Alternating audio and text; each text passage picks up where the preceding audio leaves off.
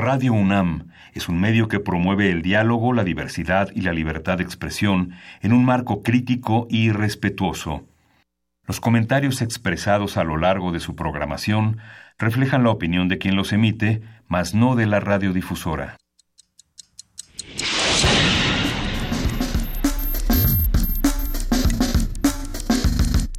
Primer movimiento. El mundo desde la universidad.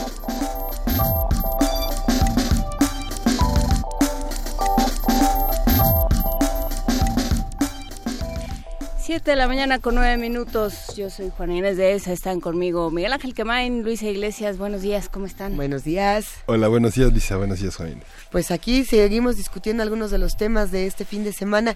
¿Qué tanto pasó pues pasaron demasiadas cosas, muchísimas cosas como para enumerarlas, pero fue emocionante recuperar el discurso de Lula da Silva y la y la el consenso internacional, el consenso internacional que tuvo ese discurso y recordar cómo cómo se gestó el Partido de los Trabajadores a partir de casi nada, ¿no?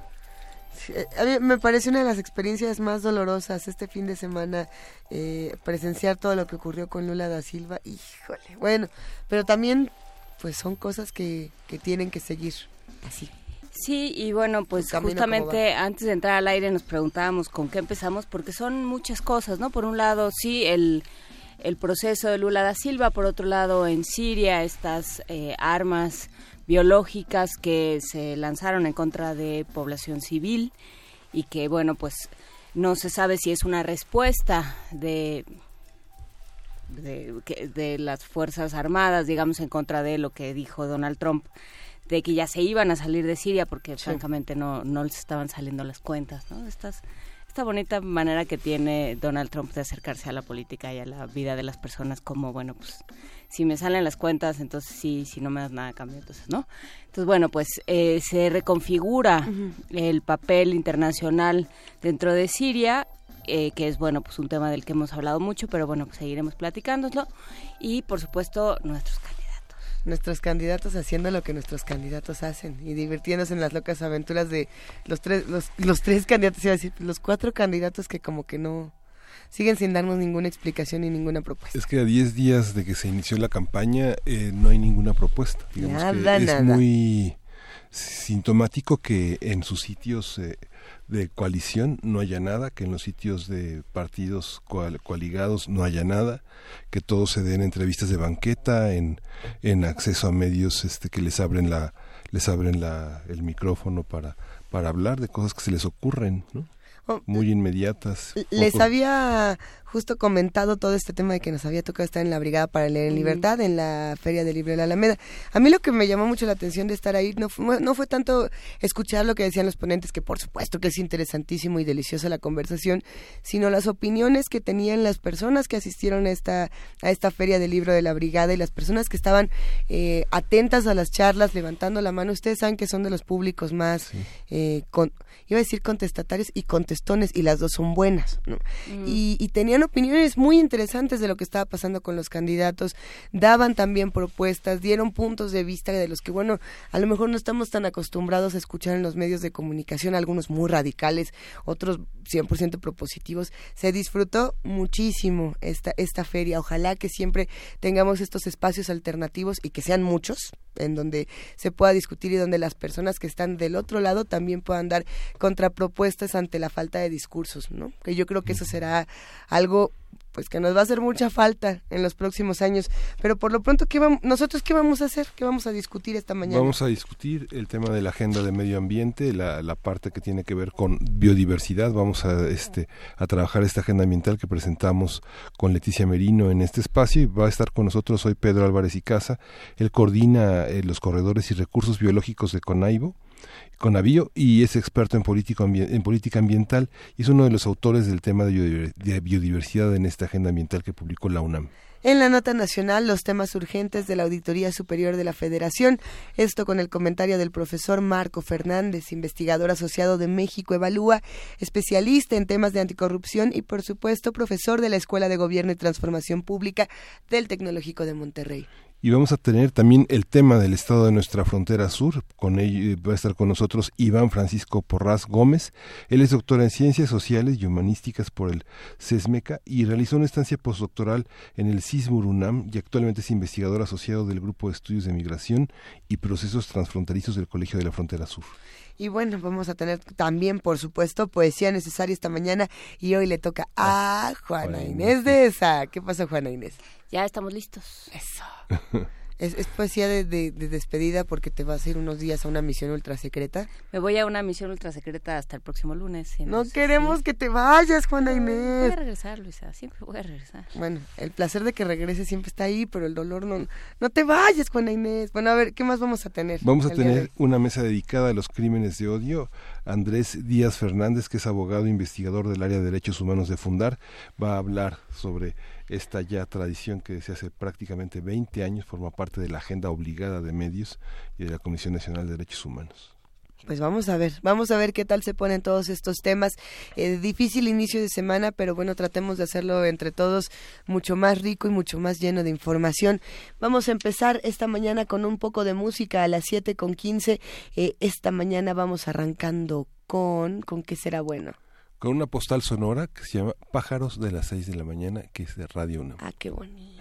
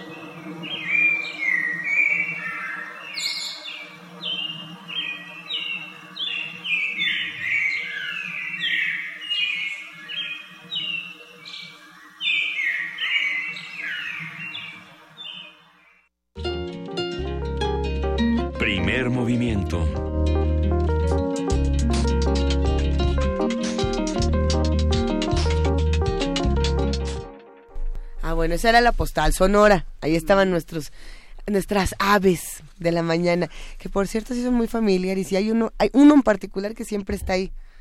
Un pájaro. La no sé si lo escucharon, pero es el que uno dice, "Ah, ya ya llegué a Adolfo Prieto." 133, ¿a poco no? Ya los va uno conociendo, igual que a nosotros. Ahora sí vamos arrancando con música. vamos a escuchar Rayuela.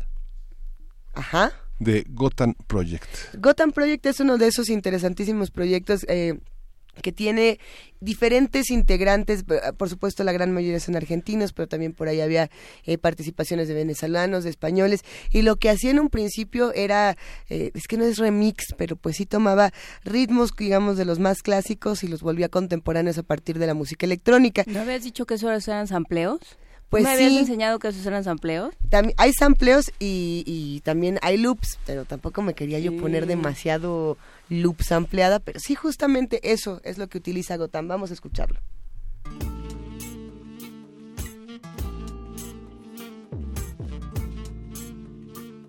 De Rayuela, capítulo 7. Me miras, de cerca me miras cada vez más de cerca. Y entonces jugamos al ciclo. Miramos cada vez más de cerca y los ojos se agrandan. Se acercan entre sí, se superponen y los ciclos de se miran, respirando confundidos.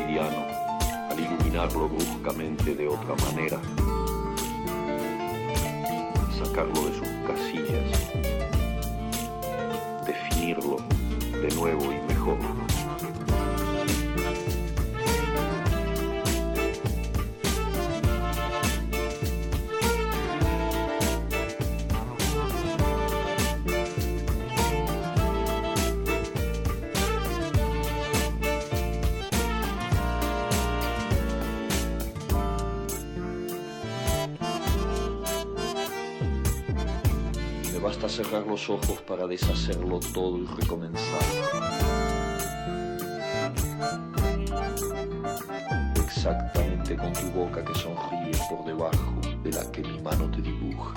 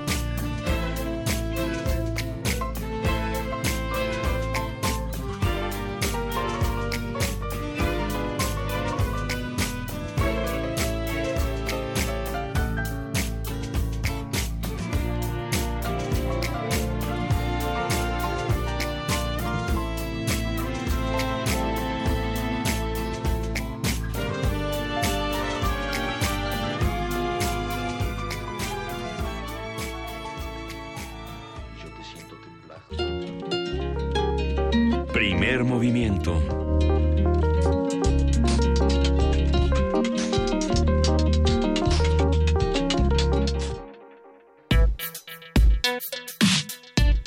Lunes de Medio Ambiente. Cuando hablamos de, biodiversidad, nos referimos a la variedad de seres vivos que existen en la superficie terrestre, incluyendo los distintos ecosistemas y especies, además de las diferencias genéticas que hay entre los individuos que la habitan. En México se han encontrado 717 especies de reptiles, de las cuales 574 solo se encuentran en este país. También se distingue por tener una importante variedad de mamíferos con 502 especies y de anfibios con 290 especies categorizadas. Asimismo, alberga a, mil, ah, perdón, a 1.150 variedades de aves, de las cuales 290 son endémicas. A partir del trabajo del SUSMAI eh, hablaremos sobre los temas urgentes en lo que toca biodiversidad, qué significa, en qué contribuye al desarrollo del país y cómo puede cuidarse. Está con nosotros en la línea el doctor Pedro Álvarez y Casa, el es el coordinador general de Corredores y Recursos Biológicos de Conavio y experto en política ambiental y uno de los autores del tema de biodiversidad en la Agenda Ambiental 2018 de la UNAM. Buenos días, eh, doctor Álvarez y Casa. Hola, buenos días.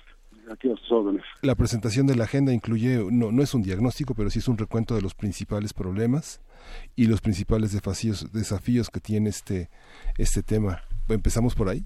Así es, con mucho gusto. Eh, es una, una agenda, es un recuento, voy a decir, apretado de los principales eh, problemas en, la, en el país, pasando por reconocer su gran riqueza el país tiene una gran riqueza en los países, como le dicen ustedes en introducción, unos países más ricos en, biodiversidad del mundo. Estamos entre el cuarto y quinto país más biodiverso del mundo. Y eso se debe pues, a nuestra orografía. Es un país lleno de montañas, eh, lleno de diferentes climas y la, pues, la confluencia de dos grandes océanos, junto con el Golfo de México, pues hacen de nuestro país un país muy peculiar por su condición geográfica y, esa maravilla ha creado esta diversidad genética de la cual somos todos responsables. Y, justamente en qué consiste esta, esta responsabilidad, porque simplemente se ha visto como una de las riquezas de México, se ha explotado en consecuencia, pero no se ha entendido como algo que se tiene que cuidar, uno, para que permanezca y dos, para que no eh, le hagamos todavía más daño al planeta. ¿En qué consiste la responsabilidad? Sí, pues primero, eh, no, no, podemos dejar en manos del Estado, del gobierno, el cuidado del medio ambiente. Cada quien todos los días tiene que hacer algo para cuidar nuestros recursos naturales. Desde cuando levantamos y regulamos el agua caliente que usamos para bañarnos, hasta cuando dormimos y apagamos las luces adecuadas, todo eso implica una responsabilidad. El consumo, los alimentos que, comemos, eh, cómo nos vestimos, todo implica una responsabilidad en, la, valoración de nuestra biodiversidad. ¿no? La gente entiende poco qué es la biodiversidad, esta diversidad biológica de la cual somos parte, porque quizá es un concepto un poco abstracto, ¿no? Pero los dos lo han dicho alguna vez con mucha claridad eh, comemos biodiversidad, eh, nos vestimos de biodiversidad, no todo el tiempo estamos vinculados con la biodiversidad. Entonces yo creo que si vemos a nuestro alrededor, por ejemplo, todo lo que consumimos, si no hubiera los polinizadores como las aves o como las abejas, pues la tres cuartas partes lo comemos no lo podríamos comer, ¿no? Y hay, hay muchos animales que tienen que ver con lo que todos los días eh, consumimos, ¿no? Entonces eso obliga a abrir un poco más nuestra visión de lo que significa cuidar nuestro medio ambiente y, por supuesto, los recursos que nos sustentan, ¿no? Este capital natural del cual depende la vida humana. Y dependen ciudades y, zonas rurales por igual, ¿no? Porque también se entiende que eso es un problema del campo, lo que sea que eso signifique en este país a estas alturas. Sí, qué bueno, que lo dices. En realidad, eh, esta separación entre campo y ciudad, digo que primero es una, es una diseña poco, poco clara, poco definida, pero la interacción es cada vez mayor. Eh, las ciudades dependemos de la limpieza de los aires, de, por ejemplo, la, toda la Sierra del Ajusco es fundamental para el equilibrio eh, del aire que tenemos en la Ciudad de México, pero a su vez el agua que se capta en los montes, pues depende, de ahí depende toda la, eh, el agua que consumimos todos los días. Pues hay una interrelación. Y los productos del campo eh, y, el, digamos y los servicios militares que nos proveen las zonas rurales obliga a, repensar nuestra relación con el campo, con las zonas rurales, porque efectivamente los campesinos, eh, como estos custodios del capital natural, pues son los principales eh, afectados cuando no hay una regulación justa entre el precio que pagamos por un producto que viene del campo, lo que pagamos por el consumo de watts, ¿no? De, de un celular, por ejemplo, ¿no? Sin embargo, toda la toda la cuestión, a pesar de que bueno se señala que no no, no podemos depender exclusivamente de la este de, la, de las acciones gubernamentales, sí son las consideraciones ah, legislativas y sobre medio ambiente lo que determina también las prácticas y los hábitos eh, de las personas el subsidio a la luz, el subsidio al agua, el subsidio a servicios que deberían de ser más apreciados, más valorados y que eh, vivimos en el despilfarro. Bueno, vivimos algunas personas muy, muy privilegiadas, ¿no? Y los desarrollos inequitativos y poco sustentables. Sí, y yo creo que ese le das al clavo en el tema principal. Yo creo que la agenda ambiental tiene que ser una agenda transversal. Ese, no se ve como, como la como el reflexionario, ¿no? Como un reflexionario de una política económica, cuando la política ambiental tiene que ser una política que cruza todas las decisiones en, la, perspectiva económica y la perspectiva social. Es decir, si nosotros tuviéramos más consideración de la riqueza que tenemos, tuviéramos una mejor eh, utilización, eh, nuestro PIB, eh, si descontamos los costos ambientales que provoca, pues sería prácticamente negativo permanentemente, ¿no? Quiere decir que estamos extrayendo de manera regular mucho más de los recursos que podemos proveer. Se trata que podamos vivir los intereses, no del capital, y que podamos proteger nuestros recursos naturales y aprovechar nuestros bosques, aprovechar nuestros ríos, aprovechar nuestra naturaleza, pero asegurándonos que vamos a poder eh, utilizar en el futuro, ¿no? Este concepto de la sustentabilidad, de aprovechar las oportunidades del, presente sin aprovechar del futuro, me parece que sigue siendo, sigue siendo vigente en la, en la visión, ¿no? Pues yo creo que eh, el cruce de las políticas eh, ambientales sí tiene que ver con una legislación más clara, pero también con su cumplimiento. ¿no? México somos campeones para hacer magníficas leyes muy poco efectivos en el cumplimiento de las mismas, ¿no? Y eso implica tener mucho más claro normas y, reglas que puedan ser, eh, digamos, instrumentadas y aplicadas por el conjunto de la sociedad, ¿no? Por lo tanto, la agenda turística, por ejemplo, la agenda agropecuaria, pues tiene que cruzar con la agenda ambiental y creo que es una de las carencias principales que ha tenido eh, la política ambiental, la política pública en general los últimos años. Pedro Álvarez y Casa, creo que eh, das en un punto muy importante que es esta tensión eh, necesaria y esencial que existe entre el desarrollo y la conservación. ¿no? Necesariamente son temas que, viven en tensión y que es importantísimo que, eh, que los legisladores, que quienes aplican las leyes, que quienes dan los permisos, eh, estén muy conscientes de lo que de, lo que se juega y lo que se y de lo que estamos hablando en cada caso. ¿Qué pasa, eh, por ejemplo, pensando en la bonita ley de biodiversidad que se está discutiendo, ¿no? Eh, ¿qué, pasa en esos casos? ¿Estamos entendiendo esa, eh, estamos entendiendo de la mejor forma esa tensión? ¿Estamos haciendo algo para, para que, que nos ayude a todos? Sí, ah, yo te diría, digamos, lo, de bonito es una ley muy suave, ¿no? Sí, claro. Es una ley con, mucha, con muchas eh, yo creo que a hace falta, es una ley muy necesaria. No tenemos más que una referencia en el EGEPA al tema de la biodiversidad, ¿no? la propia CONAVI es una institución que está agarrada con alquileres en su marco de construcción y, y, lo, y su mandato. Eh, la ley de silvestre ya estaba muy muy manoseada, ¿no? Y justamente esa atención que tú hacías referencia, eh, nosotros tenemos que aprovechar nuestros recursos naturales, nuestros nuestras oportunidades que tenemos en el capital, pero efectivamente hay tres cosas que yo considero que la ley contempla que puede mejorarse, que puede enriquecerse, pero que quisiera dejarlas muy claramente. La primera, esta ley está incorporando eh, diferentes y, nuevas formas de conservación y desarrollo. O sea, reconocer los esfuerzos comunitarios indígenas de conservación como categorías de ley, eh, me parece un avance importantísimo.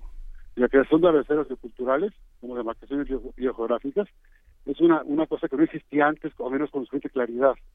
Es decir, que se reconozcan la relación cultural y, y, biológica que existe en las comunidades indígenas.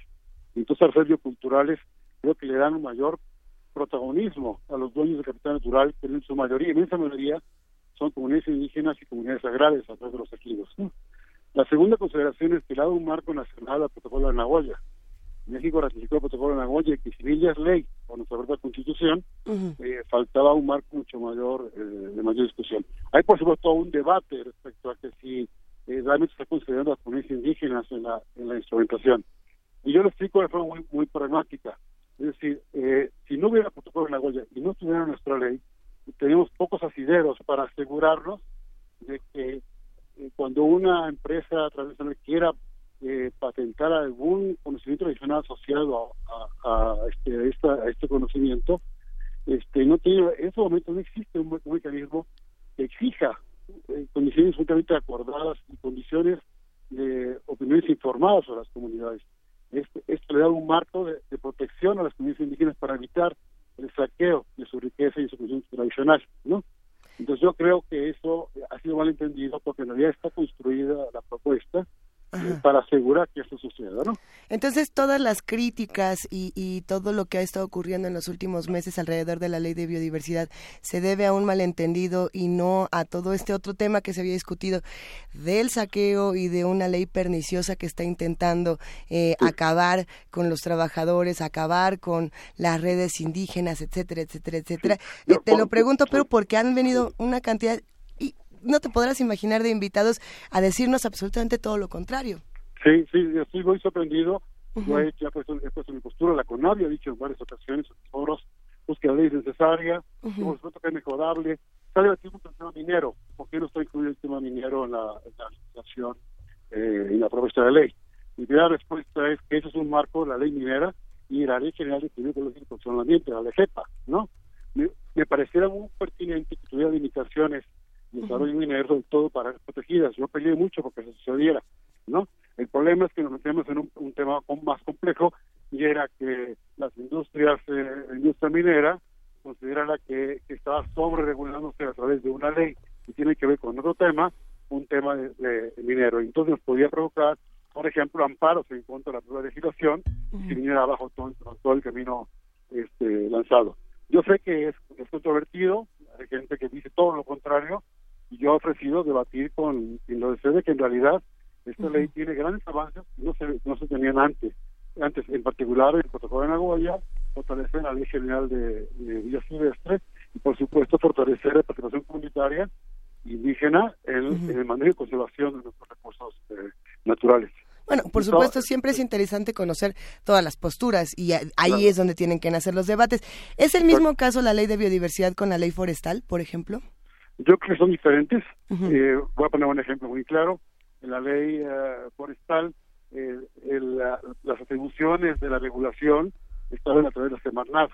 Y ahora, dándole demasiado peso a la CONAFOR en la regulación forestal, se convierte en juez y parte en la toma de decisiones en política en política forestal. Y luego hay un gran debate sobre la participación social justamente de los consejos eh, forestales. ¿no?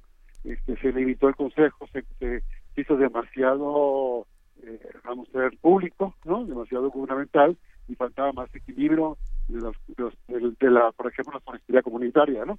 Entonces yo digo que hay un, matiz que quisieron mezclar las leyes en la discusión, yo creo que, que, tienen fines diferentes y que pues cada, cada uno tiene su camino. Ahora, yo he escuchado con mucha atención las críticas a la propuesta de ley. Yo no soy responsable de que se haya hecho.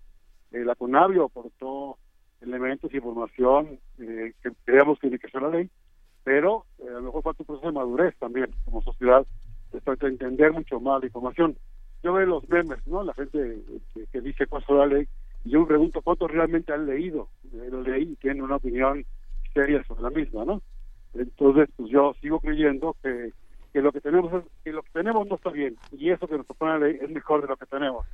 En un sentido, preferiría tener una ley mejorable que no tener nada ahora, porque ahora, si no tenemos nada, digamos en definición, en, eh, cientos de comunidades indígenas que no han podido tener un asidero fuerte para proteger sus recursos naturales, que todo está discriminado, y llama la atención que lo que se propone en la propuesta de ley piensa exactamente lo contrario. Sí me preocupó muchísimo que hay una falta de comunicación y entendimiento sobre... Esta, falta de, de, comunicación a mí me parece muy relevante pensar en, a ver, si, si cualquier ciudadano que no tiene, eh, digamos, los mismos conocimientos en cómo se hacen las leyes, porque además no los tiene por qué tener. Pero bueno, vamos a suponer que se la saben.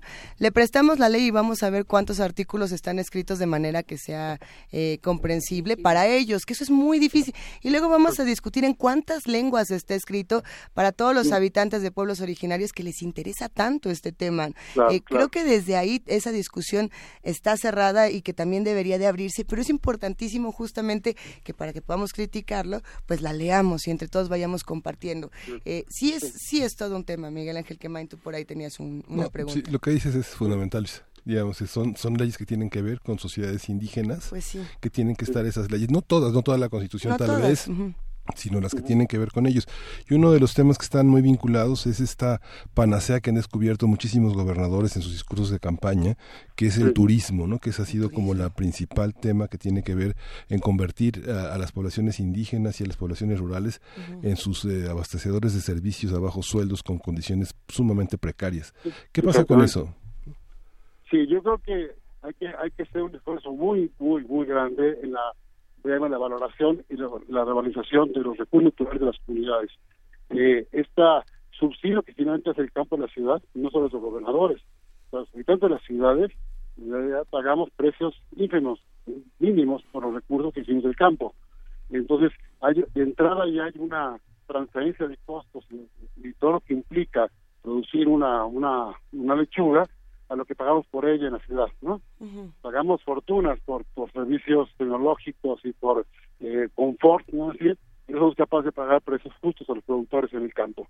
Pues no nos extrañe que migren, no es que los jóvenes no quieran seguir trabajando en el campo, no se extrañe que son eh, pues, eh, semilla para el narcotráfico, ¿no? Porque no estamos dando un valor a los recursos de las comunidades indígenas. Y creo que las comunidades organizadas, y hay experiencias en todo el país, con redes de productores forestales, de productores orgánicos, redes de productores de café, por ejemplo, o de miel, que se han organizado y están incluyendo y considerando una revaloración, un valor agregado de sus productos, este, inclusive llevados por exportación, ¿no? El café de México, por ejemplo, el café orgánico de México es el café de mayor crecimiento y mejor precio a nivel mundial, ¿no? O la forestería comunitaria, los bosques certificados por comunidades indígenas en nuestro país son los mayores certificados con ese valor agregado a la producción forestal en todo el mundo. Entonces yo creo que una manera de contrarrestar eso que comentas tiene que ver con la propia fuerza y lucha que están haciendo las comunidades organizadas para que el, capital valore y reconozca sus recursos en otra dimensión. ¿no? Entonces yo creo que por ahí va mucho la solución. No un tema solo de leyes, es muy importante, pero tiene que ver también con una un equilibrio de fuerzas en, en, la justicia ambiental hacia las comunidades que, que proveen estos servicios que he estado mencionando. No es un tema, en efecto, solo de leyes, Pedro Álvarez y Casa, también es un tema de eh, de quién está vigilando y, como decíamos hace rato, quién está dando los permisos. En ese sentido, pensando en, en pues en las áreas naturales que no se han trabajado, que no se han cuidado como deberían, los permisos que no se deberían haber dado, los manglares que han desaparecido, todas estas cosas de las que nos enteramos todos los días cuando ya eh, es demasiado, cuando ya es demasiado tarde, eh, ¿qué pasa en ese sentido? ¿Cuáles serían las responsabilidades ciudadanas y las responsabilidades de instituciones como la CONAVIO y de, por supuesto, de las entidades gubernamentales? Bueno, voy a empezar por nosotros mismos. La, CONAVIO pues, es responsable de generar información para la toma de decisiones. digamos que producimos inteligencia ambiental para la toma de decisiones. Entonces, por ejemplo, eh, hacemos recomendaciones de los riesgos que implican algunas especies invasoras en nuestro país y, cómo podemos eh, eh, advertir a las instancias públicas y que hay que tomar acciones cuando sentimos que hay una tenemos evidencia de que hay alguna planta invasora que está generando daños ambientales y, que esto eh, afectando a, los ecosistemas naturales. Eh, generamos información, por ejemplo, de detección temprana de incendios. Tenemos un sistema automatizado que detecta en tiempo real los riesgos de, puntos de calor en todo el país y avisamos no solo a nivel nacional a través de la CONAFOR, sino avisamos también a los países centroamericanos cuando cuando detectamos puntos de calor, ¿no? Eh, generamos información sobre el conocimiento del uso de la biodiversidad. Hemos generado una experiencia a través del corredor biológico americano de cómo las comunidades organizadas y creando empresas sociales han logrado eh, eh, valorar sus recursos y, y, valorar por lo tanto eh, su, su, su, ubicación de mercado, ¿no? Pongo el ejemplo del café, del chicle orgánico, de la miel, del ecoturismo, y hemos probado y apoyado empresas sociales que, que han devalorado su capital natural, son los principales guardianes de este esfuerzo, ¿no? Entonces digamos que la CONAVI hace eso y esa sería digamos la responsabilidad que contamos con ello. La ley fortalece, la propia ley fortalece a la CONAVIO como instancia eh, pública encargada de la universidad, ¿no? Y eso me parece un valor importante. Pero también es responsable de la Semanal, es responsable de la Zagarpa. Yo cada vez es más eh, partidario y eso va para, para los partidos políticos de agendas transversales, ¿no? Claro. no puede ser que nos promovamos un manejo central de las selvas de la, cantona, al día siguiente llega un funcionario de, de Agricultura o un un concesionario y dice, no, no, aquí no hay que meter ganado, ¿no? Entonces hay políticas públicas totalmente contradictorias y necesitamos considerar y buscar eh, formas de mayor planeación eh, territorial con, diferentes enfoques eh, transversales. Sí, sobre todo pensar que la Profepa o la Semarnat o todas estas instancias solo, solo tienen jurisdicción en donde se ve verde, ¿no? Por ponerlo, por llevarlo a una reducción, ¿no? Sí, claro. Este, es, absurdo, o sea, pensar que el problema ambiental solo sucede, solo eh, opera en, en las áreas verdes, pues es, es, pensarlo de manera muy reducida y, es justamente lo que nos ha llevado a que en la Ciudad de México no haya agua, por ejemplo, ¿no? o en Sonora o en otros lados. Exacto. Y después un último comentario, si me permiten. El, eh, yo he estado hoy en muchos debates eh, a través de las redes sociales sobre el tema de la, de la, de la ley y cuando yo mando los argumentos de lo que sí tiene la ley lo que se lograron incorporar, de lo que la CONAV impulsó, de lo que los periodistas eh, absolutamente independientes, sin ningún interés de partidario sobre la ley, dice, oh, no hubiera firmado lo que firmó ayer, uy, si hubiera sabido un poco más de eso, a lo mejor reservo mi opinión, o bueno, no me queda claro esto, ya entendí lo otro, ¿no? Esa ha sido en general la respuesta, ¿no? Respecto a cuando la gente conoce un poco más a profundidad lo que se está discutiendo, entonces sí, sí advierto que nos falta mucho más información a todos, eh, mucho más foros y diálogos. Y por supuesto yo creo que nuestra manera de tiene que cambiar, y coincido con ustedes. Es decir, eh, los legisladores como representantes populares, ¿no? Toman decisiones y su, mandato lo permite. Pero creo que el proceso de, de, construcción, no esta ley, de cualquier otra ley, tiene que tener procesos más amplios de discusión y de participación eh, social, porque pasa esto, ¿no? Hay todo tipo de contradicciones basadas eh, en información o sobre información o falta de información que, que no ayudan a, buscar este, consensos.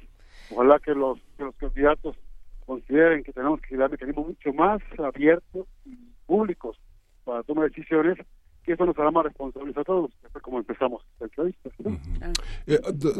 Este, doctor, hay una parte que me gustaría que explicara. Este tema de la soberanía alimentaria. México es centro de origen, reservorio y un centro muy importante de domesticación de, varios aspectos de la agricultura tradicional. ¿Cómo, ¿En qué consiste esta, esta propuesta que implica recuperar las aportaciones de la agricultura familiar y de pequeña escala. ¿Cómo se hace eso? ¿Cómo, no sé, a mí me cuesta muchísimo trabajo pensarlo desde las ciudades. ¿Cómo se hace a escala nacional? Lo explicaré de dos maneras. La primera es que la FAO hace dos años declaró el Año Internacional de la Agricultura Familiar y el estudio mundial, y aplica perfectamente bien para México, el 80% de lo que comemos todos los humanos eh, cada día depende de productores familiares. Es decir, de, pequeños productores que nos abastecen de productos que nos traemos todos los días. Entonces la creencia es que son las grandes empresas transnacionales, el la Nestlé, que es este, la Bayer, que son empresas grandísimas que son las que nos, este, producen alimentos. Y eso es un mito, ¿no? En realidad comemos la mayor parte de los, de de este planeta de lo que hacen los pequeños agricultores. Entonces, eh, descubrir el valor de la agricultura familiar ha sido importantísimo para buscar esquemas de fortalecimiento de su economía en el desarrollo económico. El segundo eh, dato tiene que ver con los países que proveemos de esas grandes riquezas. Por ejemplo, el mundo ahora vive básicamente de cuatro o cinco granos el trigo, el maíz, el arroz, la cebada y el sorgo. O sea, antes la diversidad de granos y de producción mundial era, era inmensamente mayor, ¿no? Cientos de especies. Estamos reduciendo el consumo principal de, carbohidratos a estos cuatro o cinco este, granos, ¿no? Entonces, obviamente estamos eh, provocando una dependencia brutal porque cada vez más corporaciones internacionales se están adueñando de esta, de esta riqueza natural a través de modificaciones este, eh, genéticas, etcétera, ¿no? Entonces, eso eso implica que tenemos que, que revisar de nuevo lo que ya teníamos y lo que ya y lo que ya somos. Eso nos lleva a ver el, el, origen de muchas plantas cultivadas que tiene México. Por ejemplo, como sabemos, México, Mesoamérica es el centro de origen del maíz, ¿no? es el centro de identificación del jitomate, el centro de origen del frijol, eh, solo para poner algunos algunos ejemplos, ¿no? Entonces, eh, me llaman centros Babilov, es un, un, ruso, que ubicó dónde estaban los principales eh, cultivadas en todo el mundo y reconoció, bueno, pues que, México, Perú, son dos países importantísimos como centro de origen de plantas cultivadas. Entonces, nosotros procuramos conservar ese material genético, los, los silvestres, eh, las más de 60 eh, razas de maíz que existen en, en México, pues seguramente vamos a identificar nuestro futuro y tenemos mayores oportunidades para para este para, para, la alimentación. Y solo dependemos por ejemplo del maíz blanco estamos condenando nuestro futuro a una a una sola raza de maíz que nos va a acabar metiendo problemas en el futuro no entonces la lógica tiene que ver con identificar la producción reconocer la producción eh, rural eh, la producción familiar y crear políticas públicas que también reconozcan y apoyen estos esfuerzos eh, realizados por comunidades indígenas y, y, y, Espero que haya, sido un poco mi respuesta. Sí, eh, sí sirve, eh, Pablo, Pedro Álvarez y Casa. Hay que decir que las reflexiones de la agenda ambiental se encuentran en la página de la de la SUSMAI y sí te vamos a pedir eh, con un poco más de calma los argumentos, no en este momento, pero sí eh, en un futuro los argumentos a favor de la ley de biodiversidad para que podamos hablar desde todos los puntos de vista y podamos darle otra vuelta a esta discusión que independientemente de la ley no se acaba ahora, digamos, la, biodiversidad va a ser algo que nos va a tener que preocupar y que se va a presentar en muy distintos temas eh, y de muchas maneras en la agenda política y social en un futuro. Te agradecemos muchísimo tu participación, Pedro Álvarez y Casa, coordinador general de Corredores y Recursos Biológicos de Conavio y experto en política ambiental y, por supuesto, eh, colaborador de la Agenda Ambiental 2018 del Seminario Universitario de Sociedad, Medio Ambiente e Instituciones de la UNAM. Pues muchas gracias a ustedes, eh, a la orden, cuando deseen que podamos tener un debate sobre el tema eh, la legislación de universidad me encantaría. Yo creo que podemos enriquecer esa ley, eh, pero por supuesto este, hay tiempos que los propios legisladores están, están marcando y espero que nos dé tiempo para enriquecer la discusión. Muy bien. Por supuesto. Muchísimas gracias, Pedro Álvarez. Hasta luego. Buen día. Y bueno, después de una eh, conversación tan controversial, escuchemos a un artista controversial como ha sido Beck, Miguel Ángel. Where It's At, de Beck.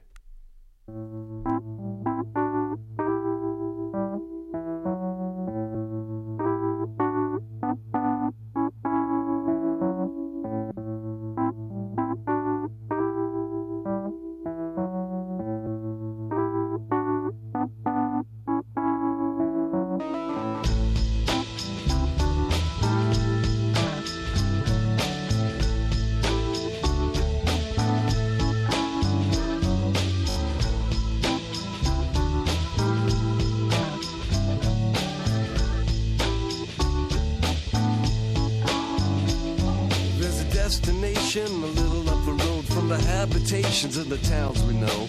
A place we saw the lights turn low. The jigsaw jazz and the get fresh flow. Pulling out jobs and jamboree handouts. Two turntables and a microphone. Bottles and cans and just clap your hands or just clap your hands. Where's that?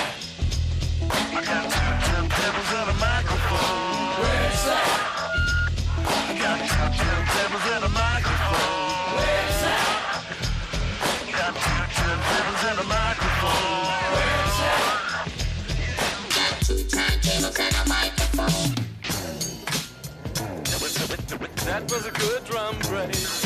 Pick yourself up off the side of the road with the elevator bones and your with flash tones. Members only hypnotizers move through the room like ambulance drivers. Shine your shoes with your microphone blues. Your suits with your parachute boots. Passing the Gucci from coast to coast like a man Gary Wilson.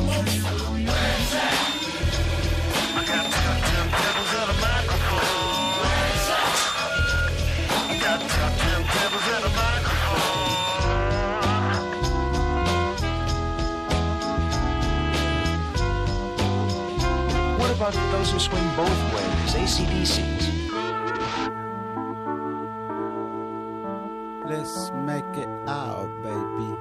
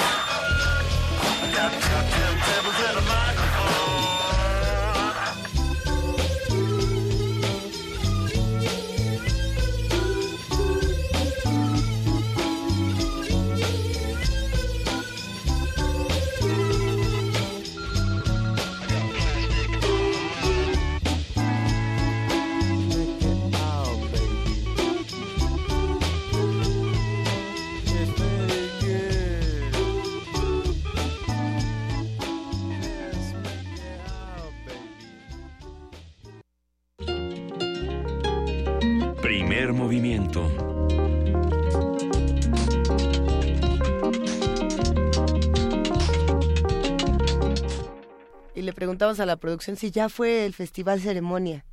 Fue este fin de semana y justamente el invitado especial es Beck. Eh, a muchos les, al parecer les ha encantado el festival ceremonia. El fue el que cancelaron el año pasado? Mm, pues el que tuvo muchos problemas porque se cayó un escenario con la lluvia. ¿Pues se canceló? No se canceló porque al final sí tocó Bjork. Y Ah, pero llegó la gente y la... Que dijeron que no, que al día siguiente. No fue ese. ¿No tocó Bjork? ¿Cómo no? Sí tocó. Ah, que fue el año que sigue que sí tocó Bjork. a ver, ahorita que nos cuenten que Bjork tocó en el auditorio, ya no tocó en el ceremonia. Eh, ahí estuvo. Eso me acordaba yo. Eh, no, mira que el cartel de, del festival ceremonia de este año, debo reconocer que yo solamente conocía a Beck y a Saint Vincent. Y ya. Y todos los demás me hicieron sentir como de 700 años porque eran unos nombres así como sofá cama elástico Ah, Pero estaba, estaba complejo.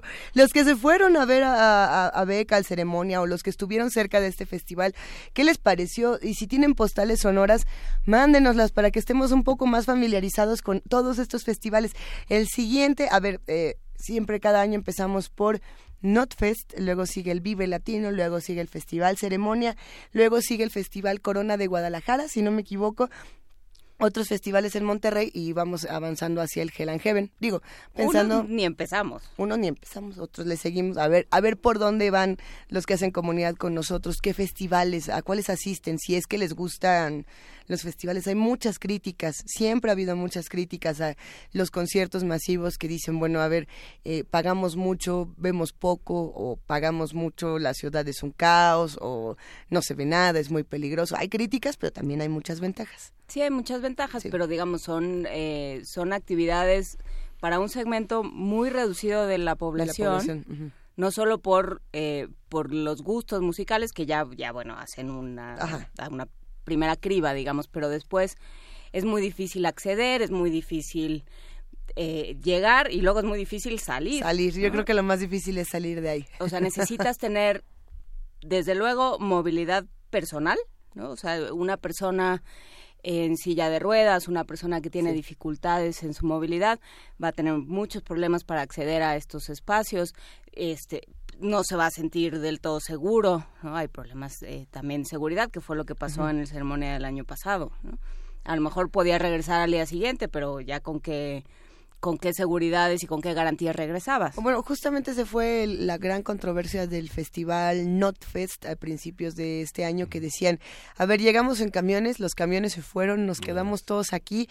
Un año anterior había un servicio, si no me equivoco, de Uber que daba las vueltas eh, una y otra vez en la, durante la noche y eso no hubo este año y si no me equivoco muchos seres se quedaron a dormir en la en la terminal de camiones no fue, no fue el caso de Vania Noche ni de Fría Saldívar que dicen, eh, nosotros teníamos camión y nos regresamos muy bien.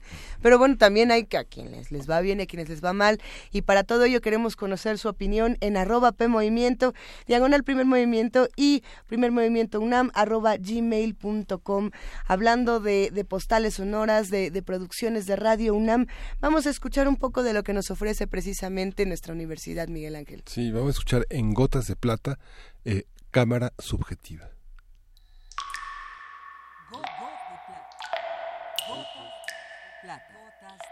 Gotas de plata.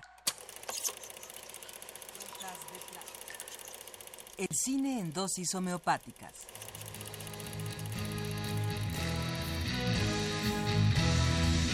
Con Carlos Naro.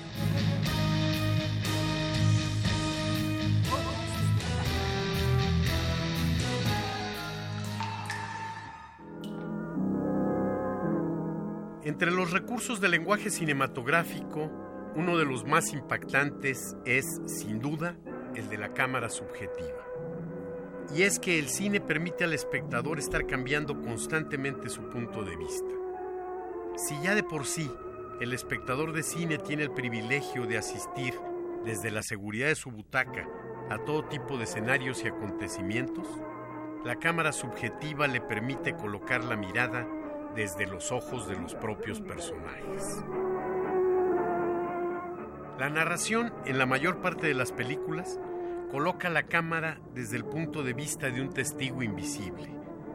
Es la propia mirada del director la que se funde o confunde con la mirada del espectador. Es la llamada cámara objetiva. Cuando por arte o magia del lenguaje cinematográfico el espectador mira desde los ojos de uno de los personajes, se le llama cámara subjetiva. A lo largo de la historia del cine ha habido directores con un manejo magnífico de la subjetiva. Películas en las cuales este recurso es un elemento clave de la narración. Y en ese constante interactuar del cine con la literatura, y en ese constante interactuar del cine con la literatura, se han intercambiado modos del pasar a la mirada de los personajes, para beneficio tanto del cine como de la literatura. Abel Gans, director francés de cine y uno de los grandes innovadores, Ya en 1915 utilizó un lente que deformando la imagen colocaba a los espectadores en el punto de vista de un médico demente. En la película La locura del Dr. Tuff. Gans fue un experimentador intenso de la subjetiva, colocando cámaras en los sitios más insólitos, debajo de carros y hasta dentro de bolas de nieve en descenso.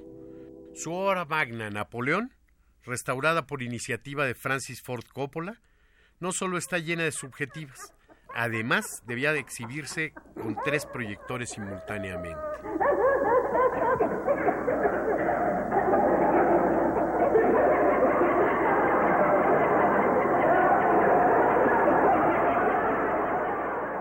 Otro gran director, Luis Buñuel, en su película Él, nos presenta la mirada deformada de un celoso patológico, alternando objetiva y subjetiva magistralmente. Buñuel nos contrasta lo que ocurre y la manera en la que lo recibe la mente de un paranoico. Pero la subjetiva no solo nos presenta miradas enfermas, la subjetiva nos puede colocar desde cualquier par de ojos. Incluso los del mismísimo maligno.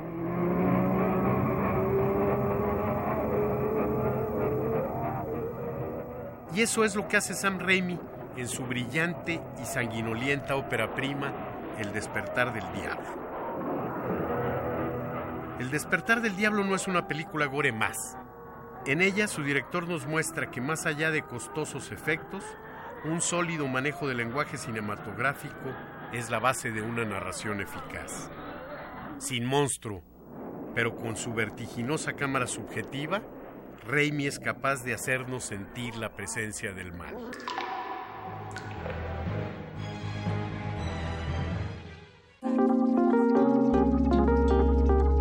Primer movimiento. Hacemos comunidad.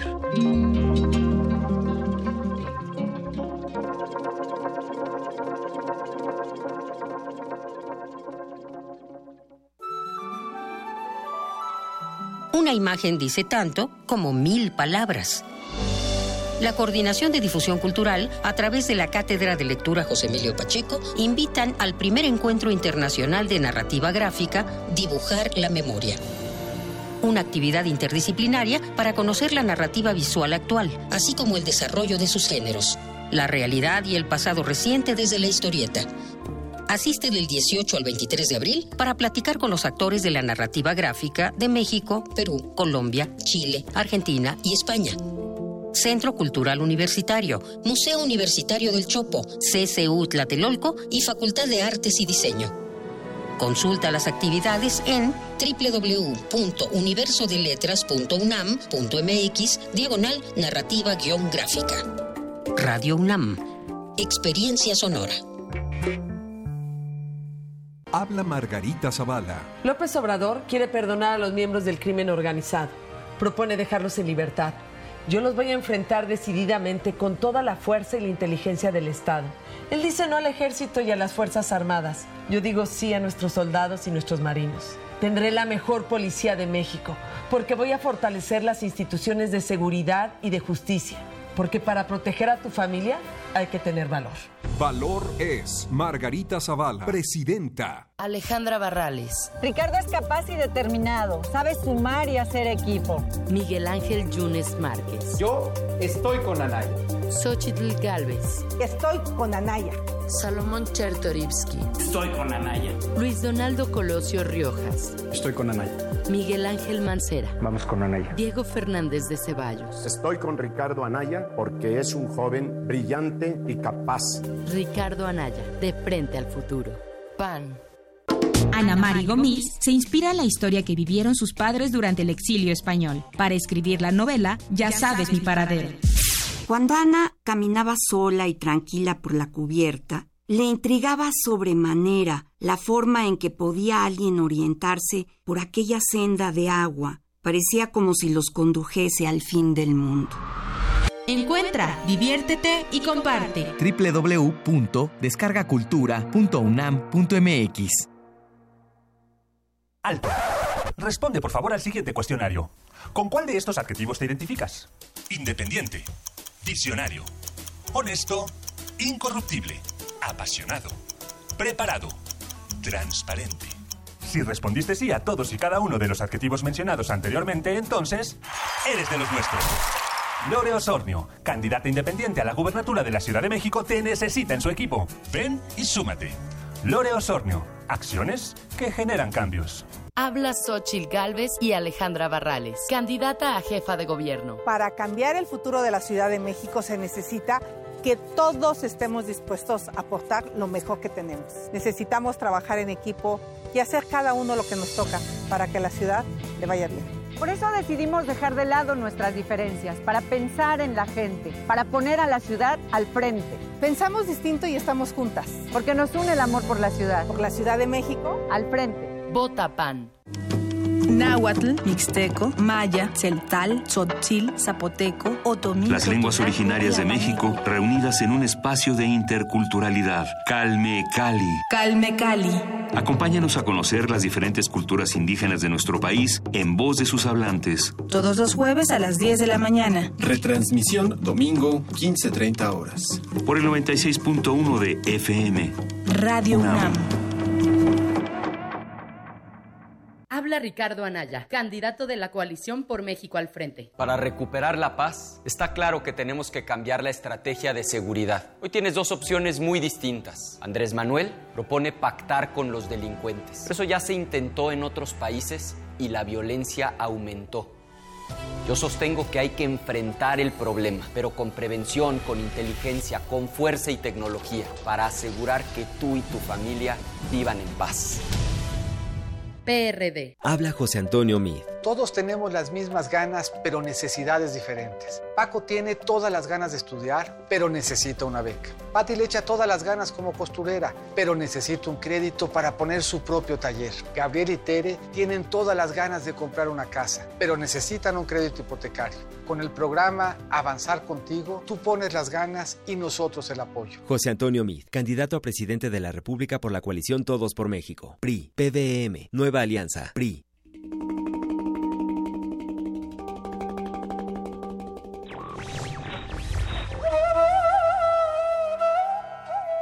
Solo es digno de libertad quien sabe conquistarla cada día.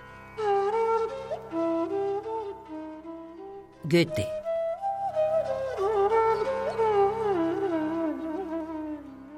Radio UNAM. Búscanos en redes sociales, en Facebook como Primer Movimiento UNAM y en Twitter como P Movimiento o escríbenos un correo a primermovimientounam@gmail.com. Hagamos comunidad. Y en este momento son las 8 de la mañana con 7 minutos y estamos arrancando con esta segunda hora de primer movimiento. ¿Cómo estás, Juana Inés de esa? Muy bien, Luisa Iglesias. ¿Cómo estás, Miguel Ángel Quemada? Muy bien. Pues aquí seguimos discutiendo todo lo que pasó después de hablar con Pedro Álvarez y Casa, coordinador general de Corredores y Recursos Biológicos de Conavio, que nos dio una opinión muy interesante y muy contrastada con la que solemos escuchar sobre la ley de biodiversidad. Y bueno, si bien muchos estaban en desacuerdo, él nos ha dado otro punto de vista y lo que celebramos el día de hoy es la pluralidad de voces, que estén todas y que todas pueden discutir más allá de nuestra opinión personal. ¿No? Creo que eso es importante. Por supuesto, valdrá la pena revisar esta, eh, con, con, calma esta conversación, valdrá la pena seguir platicando de esto, no solo por, por el tema de la ley de biodiversidad, sino por lo que por lo que implica, por aquello a lo que compromete a los diferentes actores que están relacionados con este tema y por supuesto eh, lo que nos dice a las diferentes partes de del quienes conformamos esta república, ¿no? Hay quienes están más cerca del tema, hay quienes eh, cuya cuya forma de vida depende necesariamente del tema de la biodiversidad.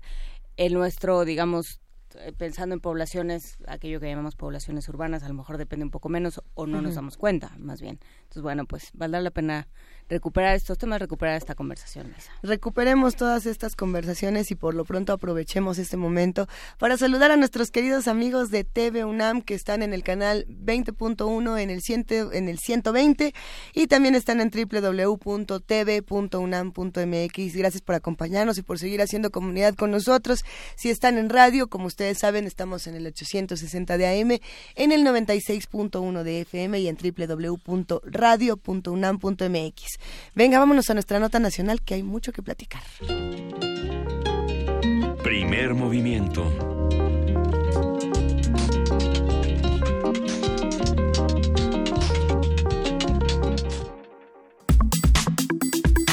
Nota nacional. El pasado 15 de marzo, David Colmenares fue elegido por la Cámara de Diputados como el nuevo titular de la Auditoría Superior de la Federación, cargo que ocupará hasta el 14 de marzo de 2026. De acuerdo con su página oficial, Colmenares Páramo es economista egresado de la UNAM, institución en la que ha sido profesor de finanzas estatales. En 2013 se desempeñó como Contralor Interno del, Tribunal Superior de Justicia Fiscal y Administrativa del Poder Judicial de la Federación.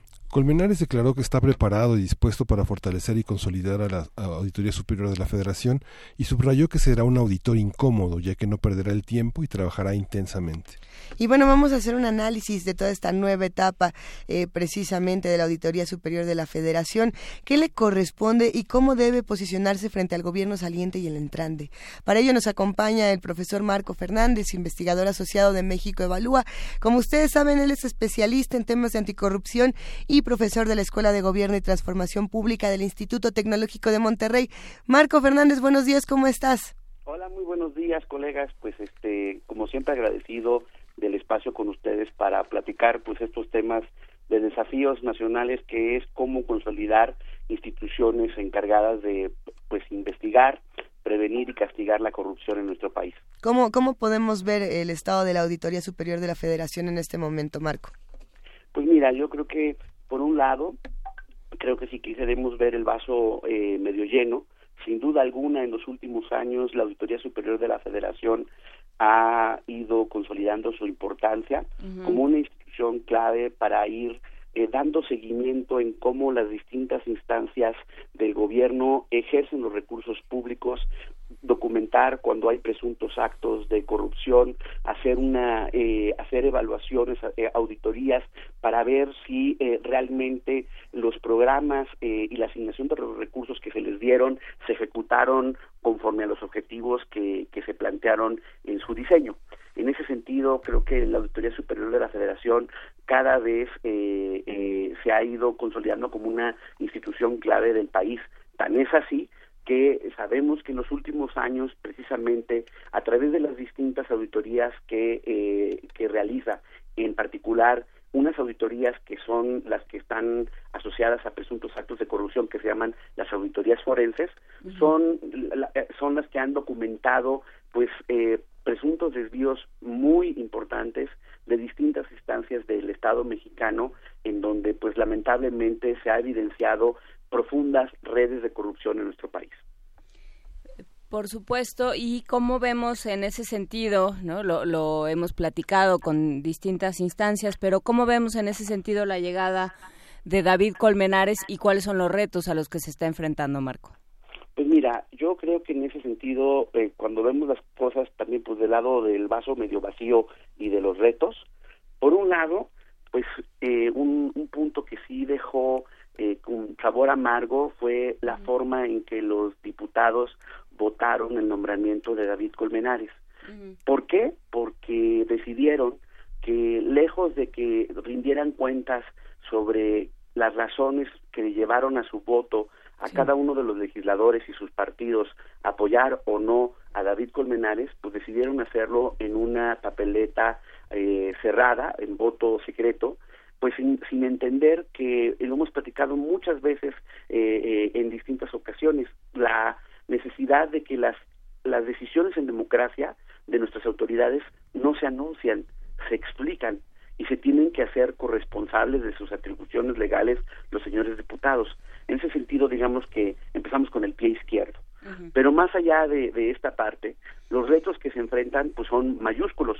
El primero, desde mi punto de vista, tiene que ver cómo hacemos efectivas las sanciones tanto en el ámbito administrativo como en el ámbito penal de las irregularidades y delitos que está documentando en sus labores de fiscalización la Auditoría Superior de la Federación. ¿A qué me refiero? Por ejemplo, este, en los últimos años, desde 1998 a la fecha, La Auditoría Superior, derivado de todas sus revisiones del gasto público, ha presentado 918 denuncias de hechos ante la PGR. Denuncias porque eh, de, acuerdo a sus revisiones, hay presuntos delitos que se cometieron en, el, en las atribuciones de los funcionarios públicos, en sus involucramientos con el sector privado, etcétera. Lamentablemente, de esas 918 denuncias, solamente una ha causado sentencia. Entonces, ustedes díganme, en ese sentido, pues la gran ineficacia, digamos, que tenemos una vez que se empieza a destapar la cloaca, de llevar hasta sus últimas consecuencias a quienes fueron partícipes de las redes de corrupción que detecta la auditoría. Lo mismo ocurre en las llamadas recuperaciones que ha realizado la Auditoría Superior de la Federación. Tan solo, por ejemplo, en 2016 eh, se determinaron presuntos desvíos por 121 mil millones de pesos y solo se hicieron recuperaciones de 9 mil 119 millones de pesos claramente hay un problema muy serio de lograr hacer todas las recuperaciones, aclaraciones por parte de la auditoría, de, las autoridades señaladas por la auditoría, etcétera, una vez que la auditoría empieza a encontrar problemas en el ejercicio de del gasto público. De hecho, ligado a este problema está el hecho de que se han estado estableciendo muchas multas por parte de la auditoría, pero los que encargados de cobrar dichas multas eh, legalmente es el SAT. Y otra vez, pues las multas realmente una vez que se determinan casi no se casi no se han cobrado y estos problemas son sustantivos porque si la pagas penalmente, si no se hacen recuperaciones administrativas y las multas no se pagan, pues ustedes podrán entender las razones por las cuales entonces, de manera reiterada, a pesar de que la auditoría encuentra patrones de esquemas de corrupción como los de la estafa maestra, etcétera, se siguen repitiendo, porque la impunidad hace que los actores involucrados en el ejercicio de los recursos públicos sepan que incluso si la auditoría superior de la Federación les cae, digamos de alguna manera los los los los eh, los encuentra en sus fechorías, pues hay una probabilidad muy baja de que tenga una consecuencia administrativa y penal su mal actuar y por lo tanto siguen teniendo incentivos para poder actuar de manera indebida. Otros de los retos que enfrenta la auditoría es lograr precisamente en el marco de sus nuevas atribuciones que incluye por ejemplo la revisión prácticamente de todo de todas las transferencias tanto eh, eh, las llamadas aportaciones como las participaciones que la federación le da a, los estados y municipios, pues ahora tiene facultades para hacer eh, fiscalización de estos recursos. Eso implica que obviamente no puede por sí misma hacer una revisión de todo el gasto público. De ahí la importancia de la necesidad de coordinarse eficazmente con sus contrapartes en los estados, las, los, los órganos superiores de fiscalización de los estados, y ahí uno de los retos es cómo consolidas el denominado Sistema Nacional de Fiscalización. Mm. ¿Por qué? Porque sabemos que lamentablemente, y otra vez hablamos de, de los retos eh, cuesta arriba de quitar de, de, captura política instituciones clave del Estado, sabemos que muchos estados, en muchos estados, pues los gobernadores pues han sido expertos en, en capturar a los órganos de fiscalización de sus estados. Por eso fue que en su momento el auditor, por ejemplo, de Veracruz, nunca encontró nada de lo que Duarte eh, realizó y tuvo que ser la Auditoría Superior de la Federación la que empezó a sacar la cloaca de los distintos desvíos de recursos en aquella entidad. Cosas similares pasaron en Chihuahua, por ejemplo, en Quintana Roo. Entonces, claramente ahí hay un reto de la auditoría de ejercer su liderazgo para tratar de establecer eh, eh, parámetros o por lo menos sugerencias de cómo pueden hacerse mejores los nombramientos precisamente de sus contrapartes en los estados y evitar la captura política de estas instituciones que tienen que cooperar con la auditoría para poder hacer la fiscalización correcta de todos los recursos o de la mayor parte de los recursos en el país. Otro de los retos, por ejemplo, en ese sentido, y lo hemos platicado, es cómo profesionalizamos mejor la labor de la auditoría. Eso implica eh, mejorar lo que le se le denomina el servicio fiscalizador de carrera. Y eso, pues, es muy importante, colegas, porque lamentablemente, por ejemplo, muchos auditores eh, eh, de gasto federalizado, por ejemplo, o personal de mandos eh, medios o bajos en la auditoría, está contratada bajo el esquema de honorarios con no muy buenas condiciones laborales. Y mm. eso abre la puerta a tentaciones de corrupción en la propia auditoría de la superior de la Federación, máxime pues ahora sus importantes atribuciones, porque pues sí hay la tentación de personal pues de compartir de manera indebida información con los entes que están fiscalizando. Y en ese sentido, por eso es tan importante. Si queremos una institución consolidada de excelencia, pues se le tienen que dar condiciones laborales de excelencia. No podemos pretender tener funcionarios públicos, por decirlo de alguna manera, este, de BMW y pagarles como bochito. Eso no, no, no puede ocurrir. Sí necesitamos en ese sentido tanto consolidar el sistema de carrera al interior de la auditoría como fortalecer los controles internos contra la posible corrupción en la institución. Y finalmente, dos de los retos que me parecen fundamentales de la institución, uno tiene que ver de qué manera logra que sus hallazgos realmente sean utilizados por el Congreso para que éste, cuando está haciendo la discusión presupuestal, realmente haga asignaciones en donde corrija los problemas de corrupción o de mal uso de los recursos o de ineficiencia de los mismos y tengamos un mejor ejercicio del gasto público. Y esto realmente es clave porque recordemos que la auditoría es un órgano al servicio del Congreso y lamentablemente hemos visto que cada año, a pesar de muchas de las documentaciones de la auditoría, al igual que ocurre con el Coneval y la evaluación de la política social, ambas informaciones que tendrían que ser clave para los diputados a la hora de discutir el presupuesto, pues la verdad se la pasan por el arco de los, del triunfo y no utilizan estos insumos vitales para realmente hacer mejores asignaciones presupuestales y corregir la forma en que se ejerce el presupuesto en nuestro país. Y finalmente, un punto que es muy importante en el marco del Sistema Nacional Anticorrupción. El Comité de Participación Ciudadana, de acuerdo a las nuevas eh, leyes del sistema, tiene la facultad de poder proponer y dar, eh, proponer eh, y establecer denuncias ante la Auditoría Superior, denuncias obviamente fundadas y motivadas, las cuales pueden ser consideradas por la Auditoría Superior a la hora de que están haciendo su plan anual de auditorías. Y ahí esa parte apenas está por activarse. El Comité de Participación Ciudadana, en ese sentido, puede ser un gran aliado junto con organismos de la sociedad civil y la academia que ya tenían en la ley también ese mismo derecho de darle esas sugerencias a la auditoría para que ésta pueda ir mejorando la forma en que lleva a cabo su trabajo en la revisión del gasto público. Y esta historia, este, no sé, seguramente estás enterado que el próximo 18 de abril la Comisión de Anticorrupción del Senado va a cumplir su primer añito sin reunirse. Digamos que muchas de las cuentas forenses de la Auditoría Superior, que son siete, este, no han pasado a revisión, tampoco eh, la, cuestión del nombramiento de, la, de, de, todo el sistema de anticorrupción, que están pendientes este, las, eh, los funcionarios. Esta, esta parte, ¿qué pasó con lo de Rosario Robles? ¿Qué pasó con esta parte de, este, de la Comisión del Deporte?